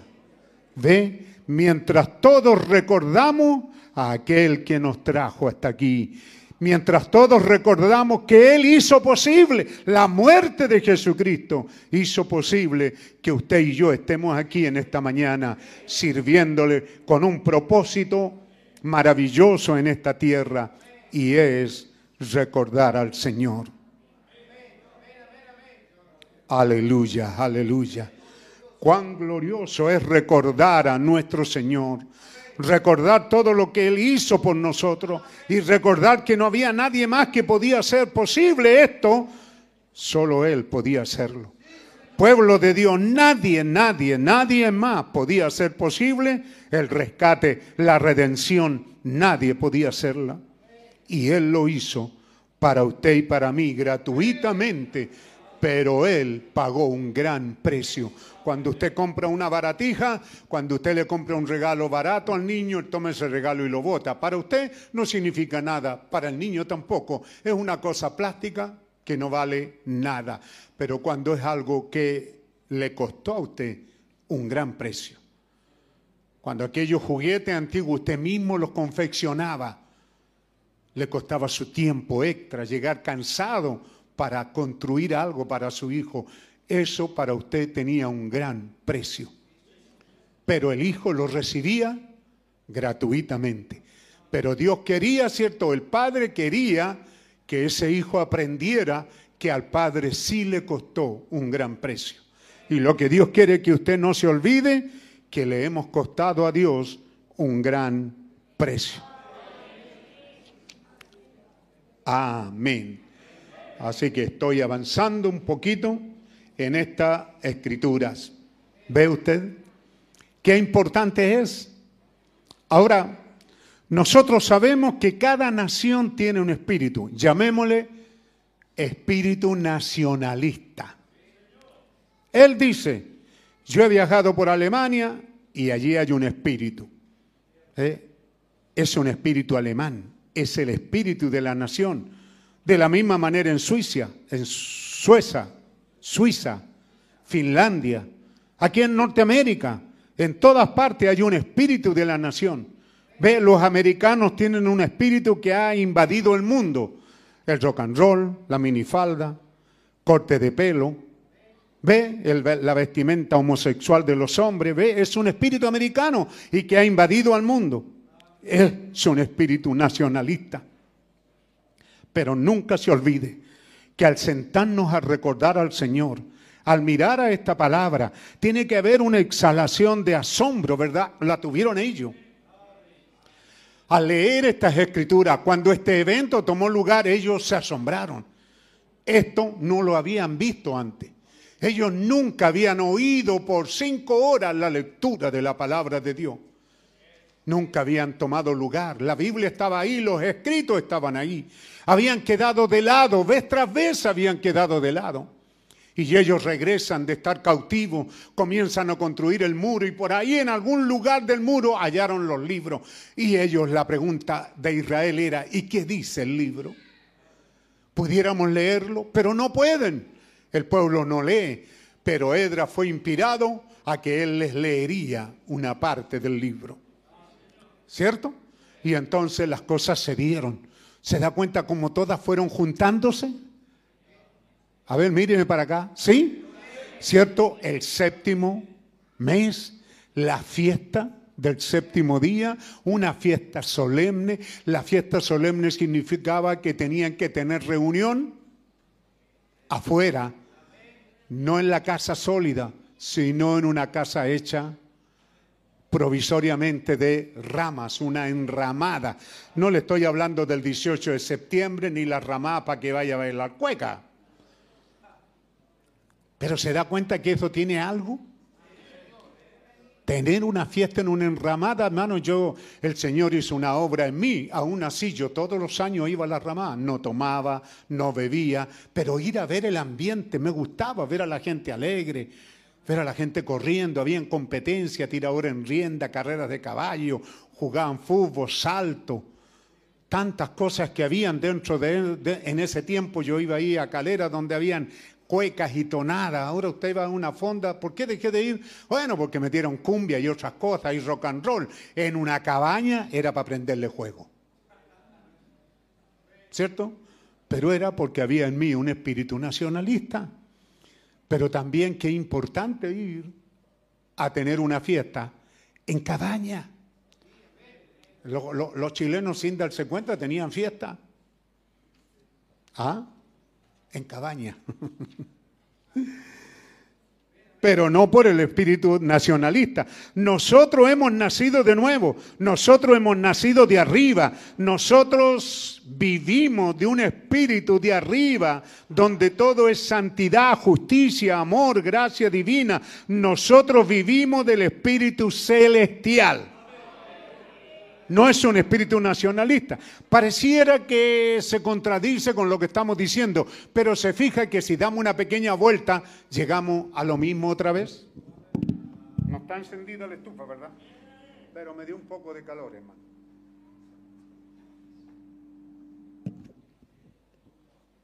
Qué bueno es ser nacido del cielo. Cuando usted nace de nuevo y nace del cielo, entonces usted toma un espíritu celestial, ve una naturaleza celestial y una composición celestial. Oh, que Dios nos ayude. Quizá en algún mensaje, haga- como hemos hecho énfasis en esto, en algún mensaje hagamos hecho, pero lo hemos hecho. Hemos hablado de la naturaleza divina, de la naturaleza de Dios, hemos hablado de estas cosas, ¿verdad? De, de- de la esencia, está en el mensaje de guía, ¿verdad? También habla de la naturaleza de Dios, cómo encontrarla. ¿Mm? Porque es importante esa naturaleza divina. ¿Cómo será, hermano? ¿Ah? Esa naturaleza de arriba es una naturaleza celestial. Hay algo dentro que te está llamando hacia algo más alto. ¿Dicen amén? Entonces yo lo ilustro como una planta natural, saludable, robusta. Usted no necesita estarla rociando ni manteniéndole líquido contra los insect- insectos. Esa planta se defiende sola. ¿Es eso correcto? No hay insecto que moleste a una planta genuina, natural, saludable y robusta. Una planta no se va a enojar con una abeja, abeja, abeja. Uh, uh, sale, sale. No, una planta femeninada así. ¡Eh! Digan amén, hermano. Están los oficiales ahí para sacarle amén. ¿Ah? No, la planta sabe que ella está produciendo algo que la abeja tiene que tomar, porque ella está produciendo aroma, está produciendo alimento, está produciendo polen, está produciendo miel y ella lo tiene para darlo. Así que ella no se pone, sal fuera mosquitos, sal fuera esto, sal fuera lo otro. No, eso no le va a dañar. Ella es para alimentar esas abejas y hasta su mesa también. ¿No ha tenido un botellita de miel este invierno? ¿Ve? Esas plantas de invernadero que hay que estarlas rociando, mantenerlos lejos de todo esto ¿ah? insectos. ¿Ve? Pero la iglesia del Dios viviente no tenemos que mimarla. No tenemos que estarla rociando. La iglesia Ve, algunos, hay iglesias que hay que mimarlas demasiado, pero la iglesia debería de ser de, compuesta de individuos robustos por Cristo. No, no, no es, no es broma lo que está pasando en este libro sagrado, si nos vamos rápidamente a, a Hebreos, por ejemplo, usted sabe a qué me voy a referir. ¿Cierto? Hebreo capítulo 5. Eh, imagínense usted al apóstol Pablo hablando de estas cosas tremendas y profundas por esta causa y por causa de ellas de ofrecer, versículo 3 del capítulo 5 de Hebreo, o capítulo 5, versículo 5, para avanzar. Así tampoco Cristo se glorificó a sí mismo, haciéndose sumo sacerdote, sino que el que le dijo, le dijo a él, tú eres mi hijo, yo te he engendrado hoy. Jesús no se vanaglorió de eso, dicen amén. Pero aquel que lo envió le dijo, tú eres mi hijo, yo te he engendrado. Y también está escrito en otro lugar, tú eres sacerdote para siempre, según el orden de Melquisedec. Y Cristo en los días de su carne, ofreciendo ruego y súplica con gran clamor y lágrima al que le podía librarle la muerte, fue oído a causa de su reverencial miedo o a causa de su temor reverente. Y aunque era hijo, por lo que padeció aprendió la obediencia y habiendo sido perfeccionado, vino a ser autor de eterna salvación para todos los que le obedecen. Así que el mensaje está diciendo que Jesús vino, ¿cierto?, para ser el objeto para ser el autor de eterna, no, no alguien que lo salvó hoy día para perderlo mañana. Dios, no, no, no, Señor, de una eterna salvación para todos los que le obedecen y fue declarado por Dios sumo sacerdote según el orden de Melchizedek. Entonces el apóstol Pablo, iglesia de Dios, está, como diríamos, embalado. ¿Cuál es otra palabra? ¿Ah? No solo entusiasmado, encendido. ¿Qué más? ¿Ah? ¿Ah? ¿Cierto? Y acerca de esto allí se detiene y dice, tenemos mucho que decir, pero difícil de explicar por cuánto os habéis hecho tardos para oír. O sea, el apóstol Pablo entró en un terreno tan tremendo, tan tremendamente maravilloso, pero luego dice, tuve que poner pie en el freno. Mire, esto es capítulo 5. Pero si usted va al capítulo 7, dice, porque este Melquisedec, rey de Salem, sacerdote del Dios Altísimo, ve, en el capítulo 7 reanuda, pero él tuvo que hacer un paréntesis. Se tuvo que detener a causa de lo carnales, a causa de que venimos a Dios en un día como este lleno de religión ¿Se da cuenta? Él está embalado, él está con toda la fuerza, inspirado, predicando algo que él va a entrar profundo, rico, maravilloso, liberador, sanador. Pero tuvo que pararse a causa de que ustedes son, debiendo de ser ya maestros. ¿Ah? Sin embargo, tenéis necesidad de leche. Ve el alimento, todo el que participa de la leche es inexperto en la palabra de justicia porque es niño. Pero el alimento sólido es para los que han alcanzado madurez, para los que por el uso tienen los sentidos ejercitados. ¿Ve? Él está hablando entonces de que de repente, ¿cierto? Él está en la audiencia predicando a adultos. ¿Ah? ¿Y qué pasa? Ay. ¿Ah? La iglesia se llena de berrinche. En palabras chilenas, ¿qué es lo que es eso? Pataleta. Ataque le dio al niño. Métalo a un tarro con agua, hay que le va a dar con el ataque. O métalo de la dicha y abra agua helada. ¿Mm? Pero es el arma, ¿sí? Que tiene el pequeño para hacer lo que él quiere. Y como los papás se casan sin ponerse de acuerdo sobre sus deberes, se pasan aun cuando se les dice, vino aconsejadamente, vino reverentemente, vino a buscar la santa bendición. Hermana, señorita, ¿sabe preparar comida? ¿Sabe lavar la ropa? ¿Sabe hacer aseo? Porque hay alguna aquí que estudian en la universidad y no son así. Entonces tiene que decirle al marido que ese marido le tiene que tener una... ¿Cuál sería la palabra? No, eso no es la Biblia, ama de casa. ¿Asistente qué? No, tampoco es sirviente. ¿Qué es lo que es las la, la, que van con Jacob, las, las damas que van con Rebeca? Criadas, doncellas. Son doncellas, son vírgenes. Hermanita, si no quiere atender a su marido, que su marido le tenga una doncella.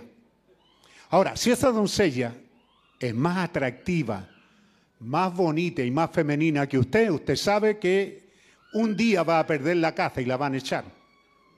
Y la sirvienta se va a quedar ahí. ¿Ah?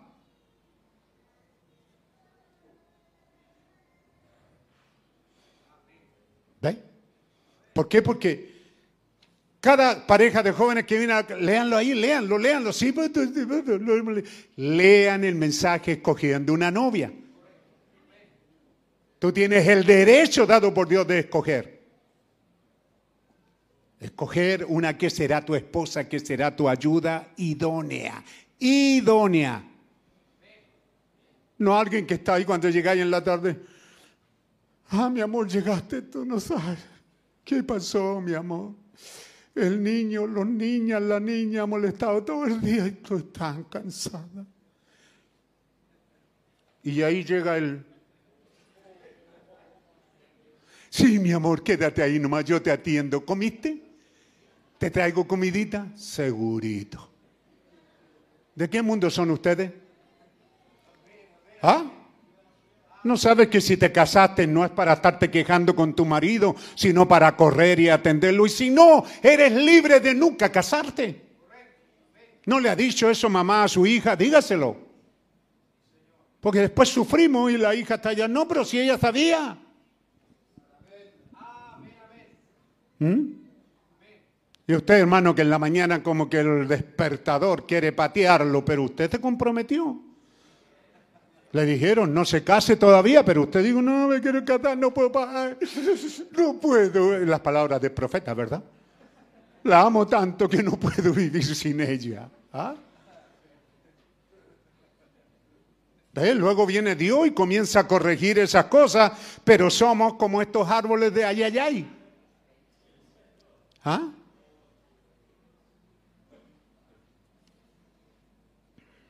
Está bueno, está cierto. Sí, usted no puede decir que no. Nos dice que usted pagó para venir aquí. ¿Ah? Se tomó su tiempo, sacó el alimento, parte de ese alimento de sus hijos para la benzina, para venir aquí. También trajo su ofrenda, apartó para Dios. Si todos ustedes se juntan y me dicen, pastor, vamos a cumplir con todos esos deberes y vamos a pagar buenos tiempos para que usted viva bien, pero predíquenos 15 minutos, entonces yo los voy a mandar a todos para afuera. Hay gente nueva que venga a escuchar aquí. Yo no estoy aquí por la finanza y ustedes lo saben. Las finanzas están en el campo, seguimos predicando por la gracia de Dios. ¿Mm? Debemos de ser un árbol robusto. Y aquí Pablo está diciendo, yo he querido hablarle de cosas profundas, pero ustedes son bebés. Los tocan con algo y quedan todos torcidos, todos chuecos. En algún momento Dios nos engañó. Desde el principio Dios nos habló de que Él viene por una novia sin mancha y sin arruga. Por una novia que viste bien, que camina bien, que vive bien. Por una novia que viva la estatura. Y que un día glorioso va a recibir su bienvenida. En Apocalipsis 19 su esposa se ha aparejado. Venir a la cena de las bodas. A la gran fiesta final porque su esposa se ha aparejado. Pero para ello dice, ¿de qué sirve una confesión? ¿De qué sirve que usted diga, yo creo en Cristo? Yo me arrepiento, yo me bautizo en el nombre del Señor Jesucristo. Y después usted regresa a cualquier denominación barata por ahí. ¿De qué le sirve? Usted necesita un cantero que corte esa confesión. Esa confesión suya tiene que ser una confesión de roca. Yo sé que mi redentor vive y que uno de estos días Él viene por una novia que va a levantar y los que están vivos van a ser transformados. Yo soy parte de ello y necesito ir a una iglesia donde me corten lo que sobra. ¿Se imagina cuánto se demoraría uno, hermano, agarrando una piedra que hay que sacarle 10 centímetros con una lija suavecita? ¿Se imagina el gil del pastor ahí? Suavecito. ¿Ah? Pobrecita, no se vaya a ir y que los diezmos y que la ofrenda, eh, este buen billete, buen pez, suéltalo a ver si es bueno. ¿Ah?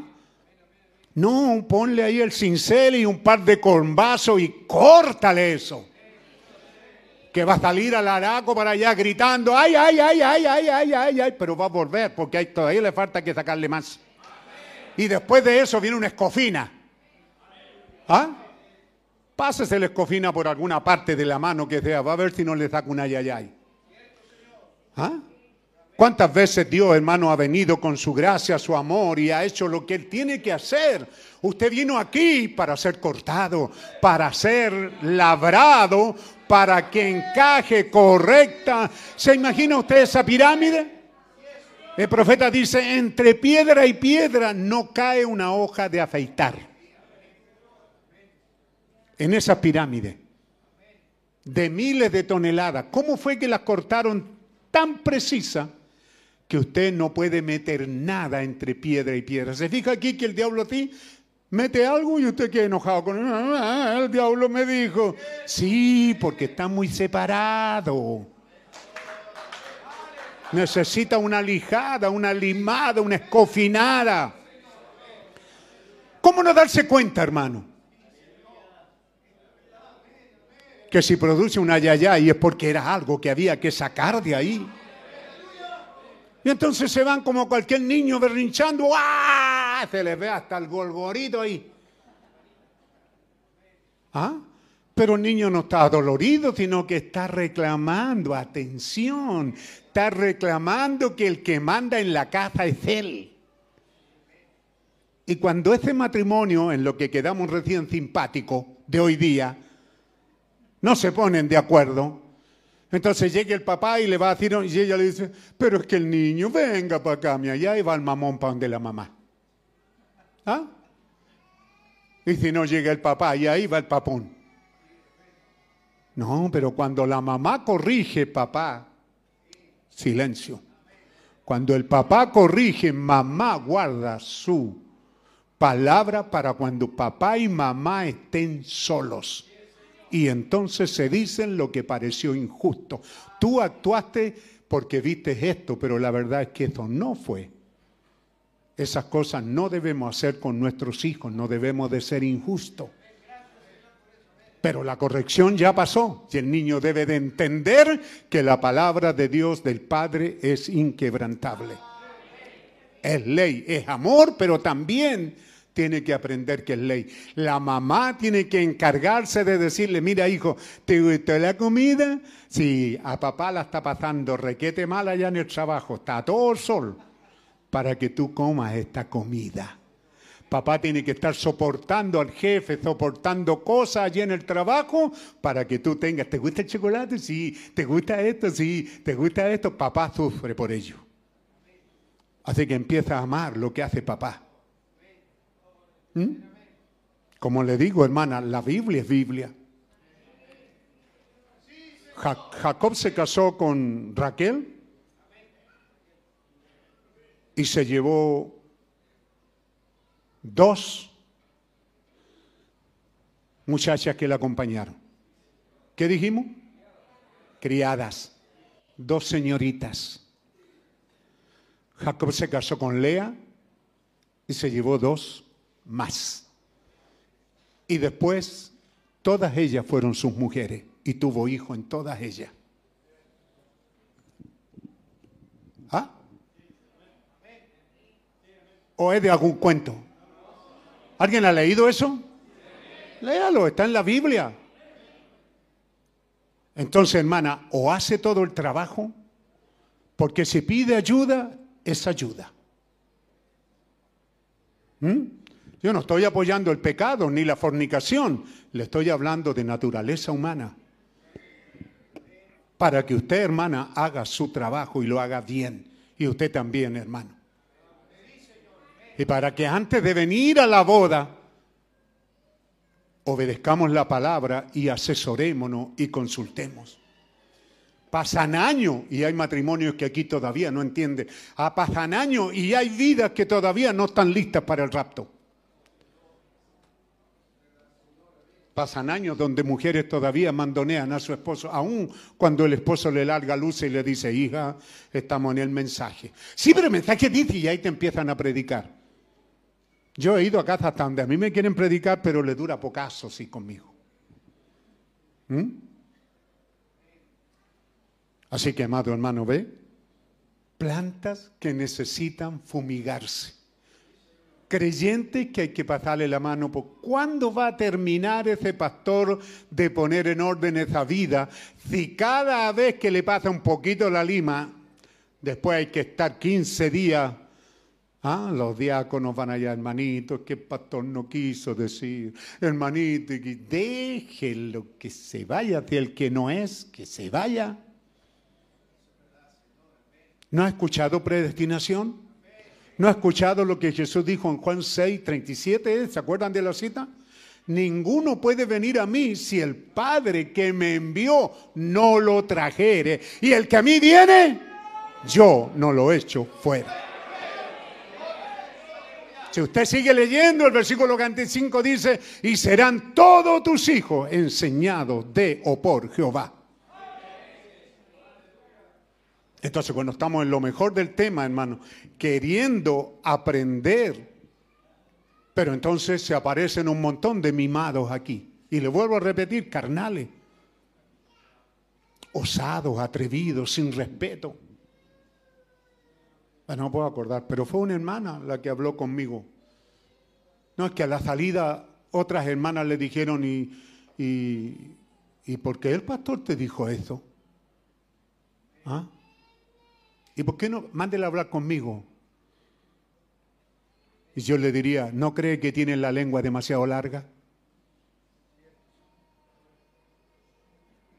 Porque la esencia, lo demás es falsedad, hermano. La esencia del mensaje, gracias. La esencia del mensaje, gracias hermano, La diferencia del mensaje. ¿Por qué usamos la palabra el mensaje? La gran diferencia del mensaje con los evangélicos, con las iglesias, o más bien para no ofender a nadie con religión. La diferencia comienza usted a verla en Génesis 18, cuando Elohim fue a la casa de Abraham, le mostró la diferencia. Le hizo ver, porque Abraham cuando lo vio venir, vio venir tres hombres, tres hombres por el camino. Los tres traían sus pies sucios con tierra a donde habían caminado. Abraham los miró desde temprano, lo veía allá lejos, se levantaba una polvarea o polvaera. Oh, por allá el camino. Al rato después los miró, vienen más acá caminando. Uh, esos hombres deben de venir cansados, hambrientos, sedientos. Luego los vio venir más cerca y cuando los vio más cerca, ¿ah? su espíritu acogedor lo hizo recibirlo. Preparar debajo del árbol, ¿cierto? A la sombra. Colóquense aquí en este lugarcito fresco. Quédense aquí. No, no, no. Van muy apurados, pero no pasen. Pasen por aquí. Ustedes no pueden haber tomado este camino si no es para bendecirme. Yo lavaré vuestros pies. Les daré agua y también haré preparar alimento. Y él mismo fue y mató un cordero. Se lo pasó a los siervos para que los prepararan.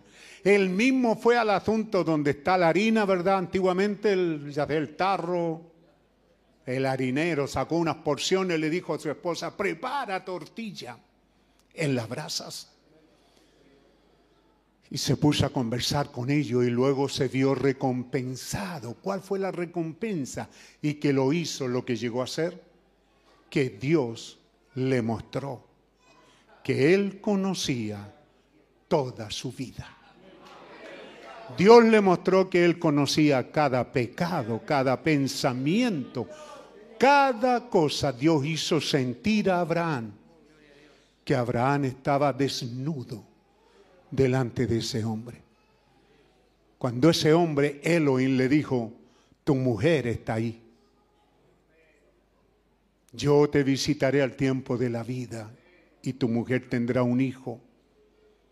Sara se rió y le dijo, ¿por qué se ha reído Sara? Eso, oh, este hombre conoce.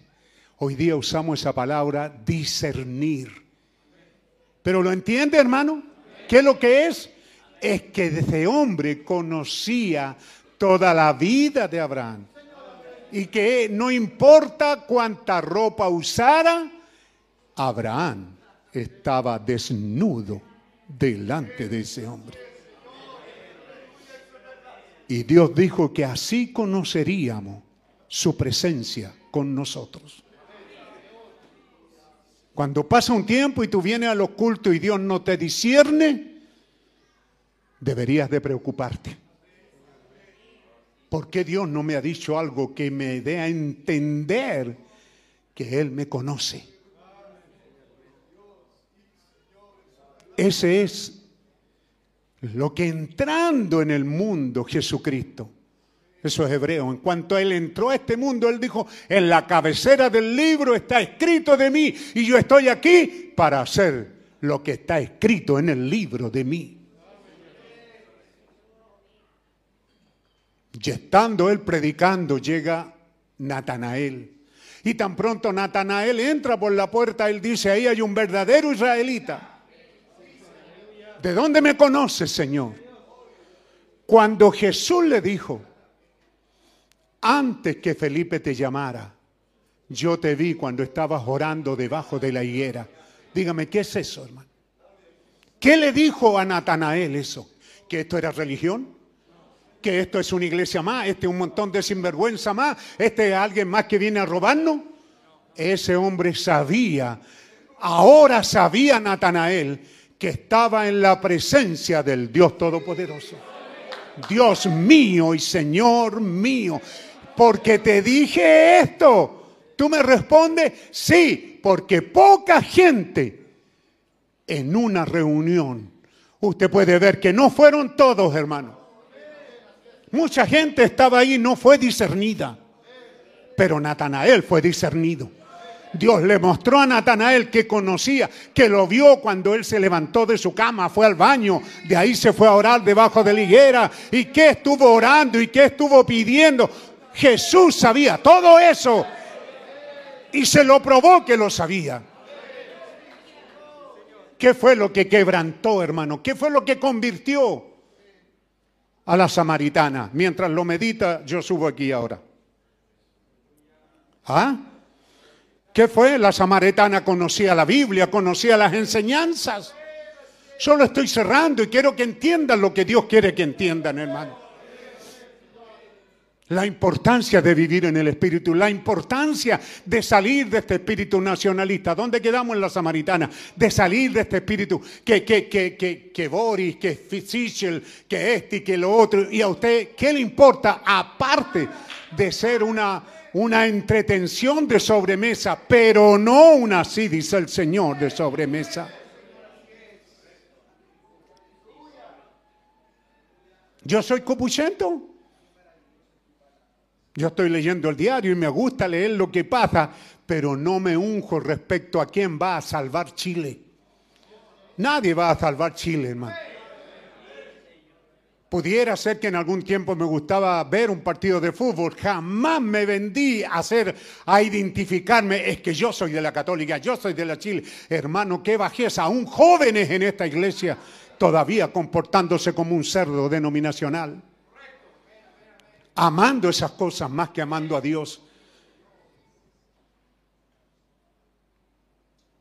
Qué tremendo, hermano amadores del mundo. No dijo él, el que ama al mundo no puede amarme a mí. Porque el corazón no es para dos amores. O amas a uno o amas al otro. ¿Qué es lo que cautivó a esa mujer, hermano? Le asombró y le dijo, ¿por qué tú me pides a mí? Si, si, si, si por años samaritanos venimos peleando desde los días de Salomón entre, Samari, entre israelita y judío. ¿Ah? En este caso Samaria es donde había sido puesto el reinado de los reyes no herederos. ¿Qué? Sí, pero no por sangre. Los reyes elegidos, los reyes de facto, ¿no le dicen hoy día? No tengo idea qué es esa palabra. ¿Ah? Ahí establecieron en Samaria su reinado. El rey de Samaria, después de Salomón, él fue el que hizo altares para que el pueblo no fuera a Jerusalén. Ve, se comenzó a establecer. Nosotros somos y esos no son. Los pentecostales nos vamos y los bautistas no se van. Los bautistas nos vamos y los pentecostales se quedan. Y de ahí se produjo ese problema. Ve, cuando el rey dijo, no vayan a Jerusalén, yo levantaré ídolos aquí que ustedes vengan a adorar primera y segunda denominación pentecostal, bautista, metodista. Él levantó eso. La samaritana, esa era su historia. Pero en el corazón, la médula de la historia, era que ella sabía que un día el Mesías vendría. Y solo tenían una alternativa, conocer quiénes somos.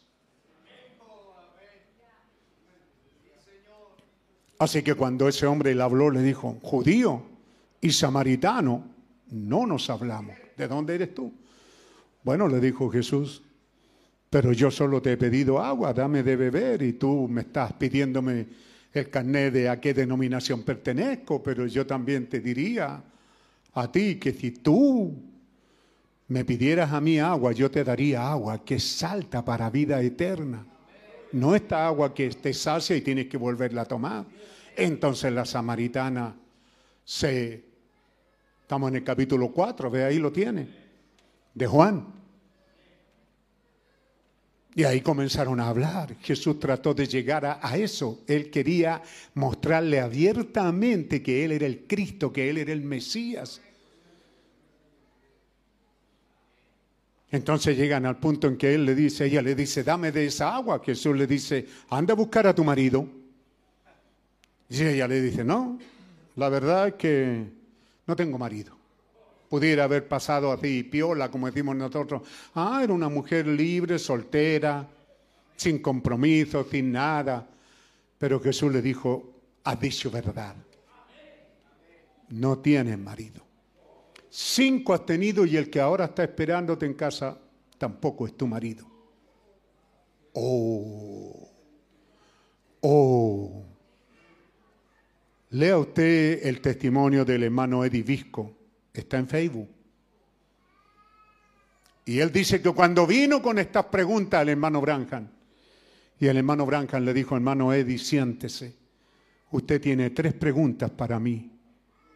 El hermano Eddie Visco tenía 25, 26 años.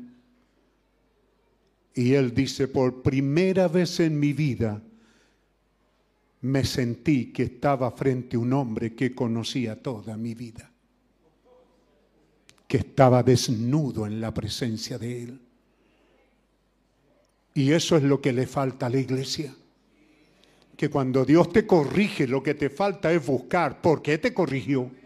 Lo que Dios te falta es correr a casa y arreglar lo que tienes que arreglar.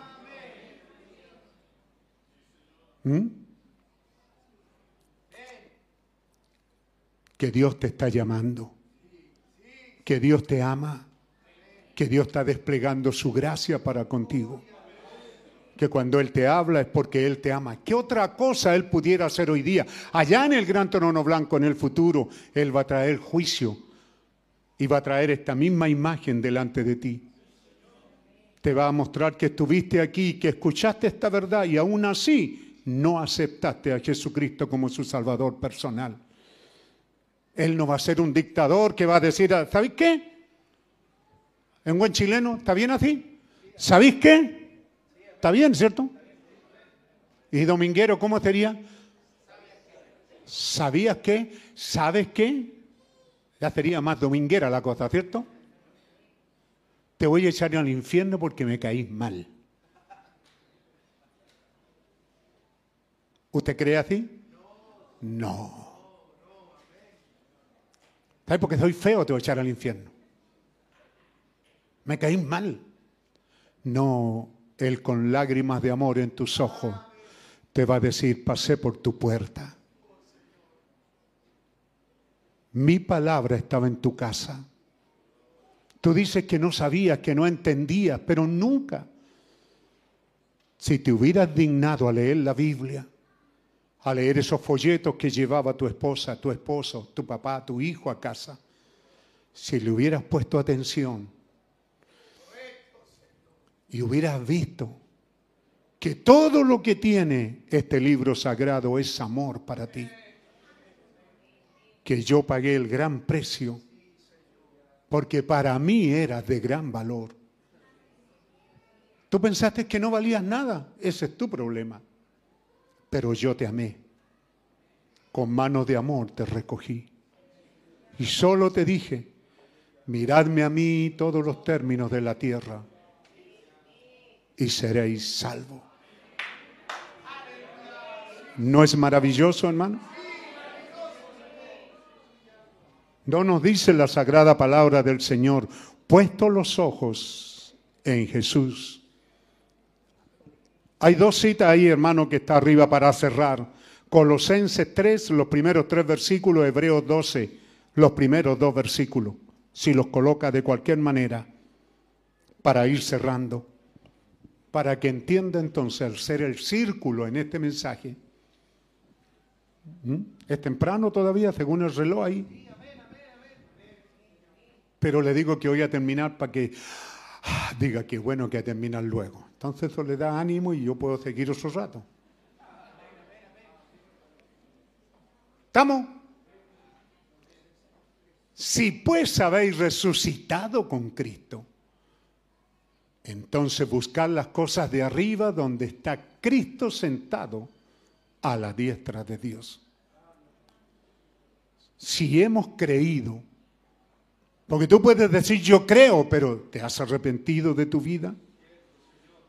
¿Te has bautizado? Ahí hay un bautisterio. ¿Te has bautizado en el nombre del Señor Jesucristo? ¿Me has dado a mí prueba de que me amas, de que me quieres en verdad? Y entonces yo colocaré un espíritu nuevo en ti. No un espíritu chileno ni argentino, porque algunos quieren un espíritu, hermano, es una paradoja, ¿verdad? ¿Eh? Algunos quieren un espíritu venezolano y hay venezolanos que te vienen para acá. ¿No hay una pregunta ahí? ¿Qué onda? Ah, ¿no tiene un signo pregunta? Hay algunos que quieren, no, hermano, es que Maduro, Venezuela es un país ejemplo. ¿Y por qué no dan para allá mejor? Otros que son cubanos, otros americanos.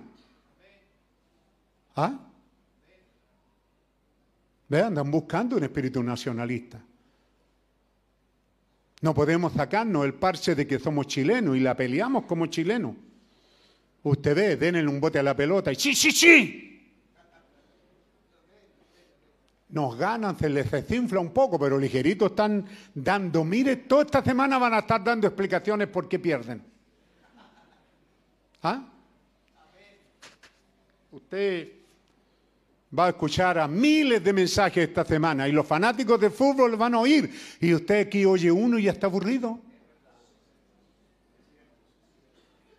Uno de vida eterna.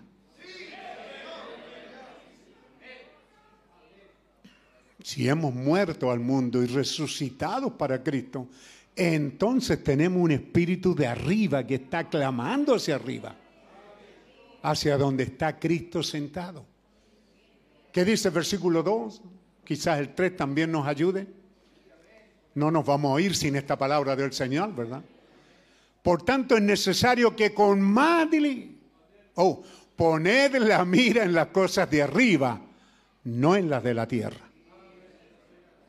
Si somos cristianos y hemos nacido, entonces esta mañana Dios te está diciéndote de mil maneras, fija tus ojos en Cristo. Es un cántico también, ¿verdad? Fija tus ojos en Cristo. Pon tus ojos en las cosas más altas. ¿Mm?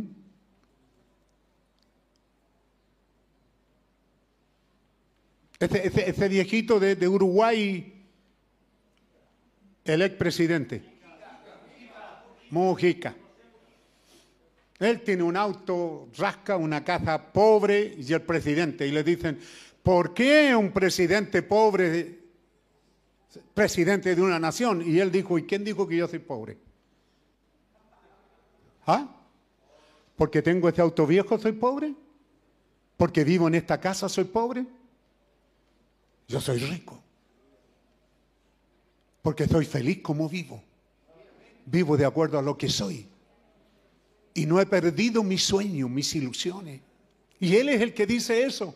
Jóvenes, ¿por qué perdieron sus sueños y sus ilusiones? ¿Por qué el espíritu americano lo- los cautivó tan rápido en que tienen que tener un auto y tiene que ser full? Tienen que tener una casa porque así son los americanos. Y él dice, ¿y por qué? Tenemos que pagar tan alto precio, el precio de vivir de sueños. ¿Eh? Yo tengo 75 años y yo no me olvido de mis sueños con mi esposa. Cuando me enamoré de ella, yo soñaba con caminar de ella de la mano por un terreno en ese tiempo, porque ahora no lo puedo hacer, bajar una loma de un cerro corriendo con ella de la mano, riendo, llenos de alegría. Ese era nuestro sueño. Si íbamos a ir a la playa, no era para ir a estar ahí desnudándonos y viendo desnudeces que no pueden otra cosa sino producir una excitación en los hombres. A los hombres se les cae el real por una situación sexual y a las mujeres por querer ser como ella. ¿Qué tiene que hacer ahí? Pero sí en una playa sola caminar, y muchas veces lo hicimos. Caminar de la mano, por, por esa arenita pie pelado. ¡Wow! ¡Qué rico! Sueños. Pero ¿por qué cambias todos esos sueños? ¿Por una casa? ¿Por una mejor casa?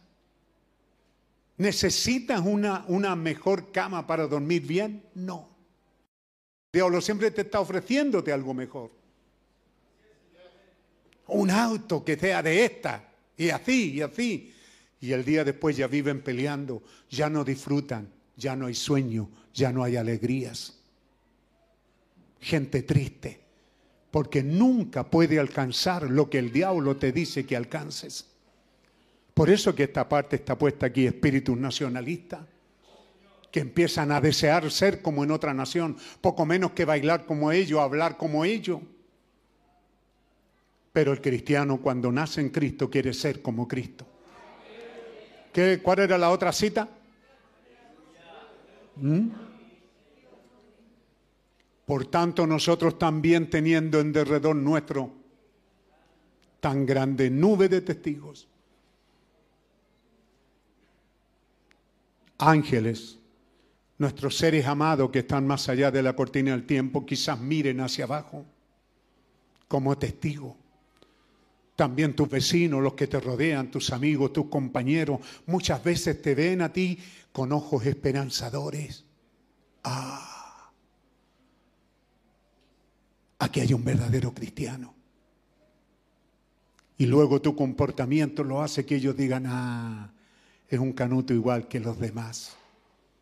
Y luego, ah, no tiene que ser un cristiano. ¿Ve? Fluctuante, llevado de aquí para allá. Pero despojémonos de todo peso y del pecado que nos asedia y corramos con paciencia la carrera que tenemos por delante. Vamos más. Puesto los ojos en Jesús, el autor y consumador de la fe, el cual por el gozo puesto delante de él sufrió la cruz, menospreciando lo oprobio, lo que sufrió, y luego se sentó a la diestra de Dios. Versículo 3. Considerar eso. Así que Él nos está llamando a poner los ojos en Él. Que nos demos cuenta, hermano. Cambió, ¿verdad, Hugo? Porque no podemos dejar de acordarnos. Siempre nos acordamos de los bautistas. Pero llegó un grupo muy selecto de- del ejército de salvación. ¿En qué año? ¿Por los ochenta y cuánto? 84. Entre ellos un pastor bautista, tengo entendido, no sé si murió, jubiló. Jubiló, pero no sé si vive. Yo sé que estaba a cargo de ahí del, del retiro donde fuimos para los 60 años. Cuando jubiló, él quedó a cargo ahí porque yo sé que el hermano David Mora hizo convenciones ahí parece, varios años. Cuando digo esto sería bueno que lo ubicara. Él era un muy buen, no sé, ¿de qué jubilan? ¿De generales o no? No todos, ¿no? Claro, pero ese puede ser teniente, capitán. No, pues capitán ya están pastoreando. El coronel. Hugo y Pedro Herrera llegaron de ahí, el hermano Marchán también, y una, una hermanita llegó en ese tiempo, muy fina ella. ¿Ve? Tenemos esas cosas que han pasado. ¿Dónde nos encontró Dios cuando Él bajó a buscarnos? ¿Acaso le importó Dios dónde estabas? ¿Acaso Él dijo, no, ahí no voy a ir? No, Él fue a buscarnos. No importa en qué universidad estabas, en qué chiquero estabas. Él bajó y te reveló tu palabra. Yo era un pentecostal, pero ya andábamos, ahí está mi esposa, andábamos buscando en diferentes iglesias, buscando algo distinto, porque la pena fue que llegamos a la iglesia pentecostal cuando el avivamiento estaba muriendo, pero vimos parte del final del avivamiento y disfrutamos del Espíritu Santo ahí. Pero luego los pentecostales comenzaron a decaer y algo en mi alma me dijo que ya no daba para más.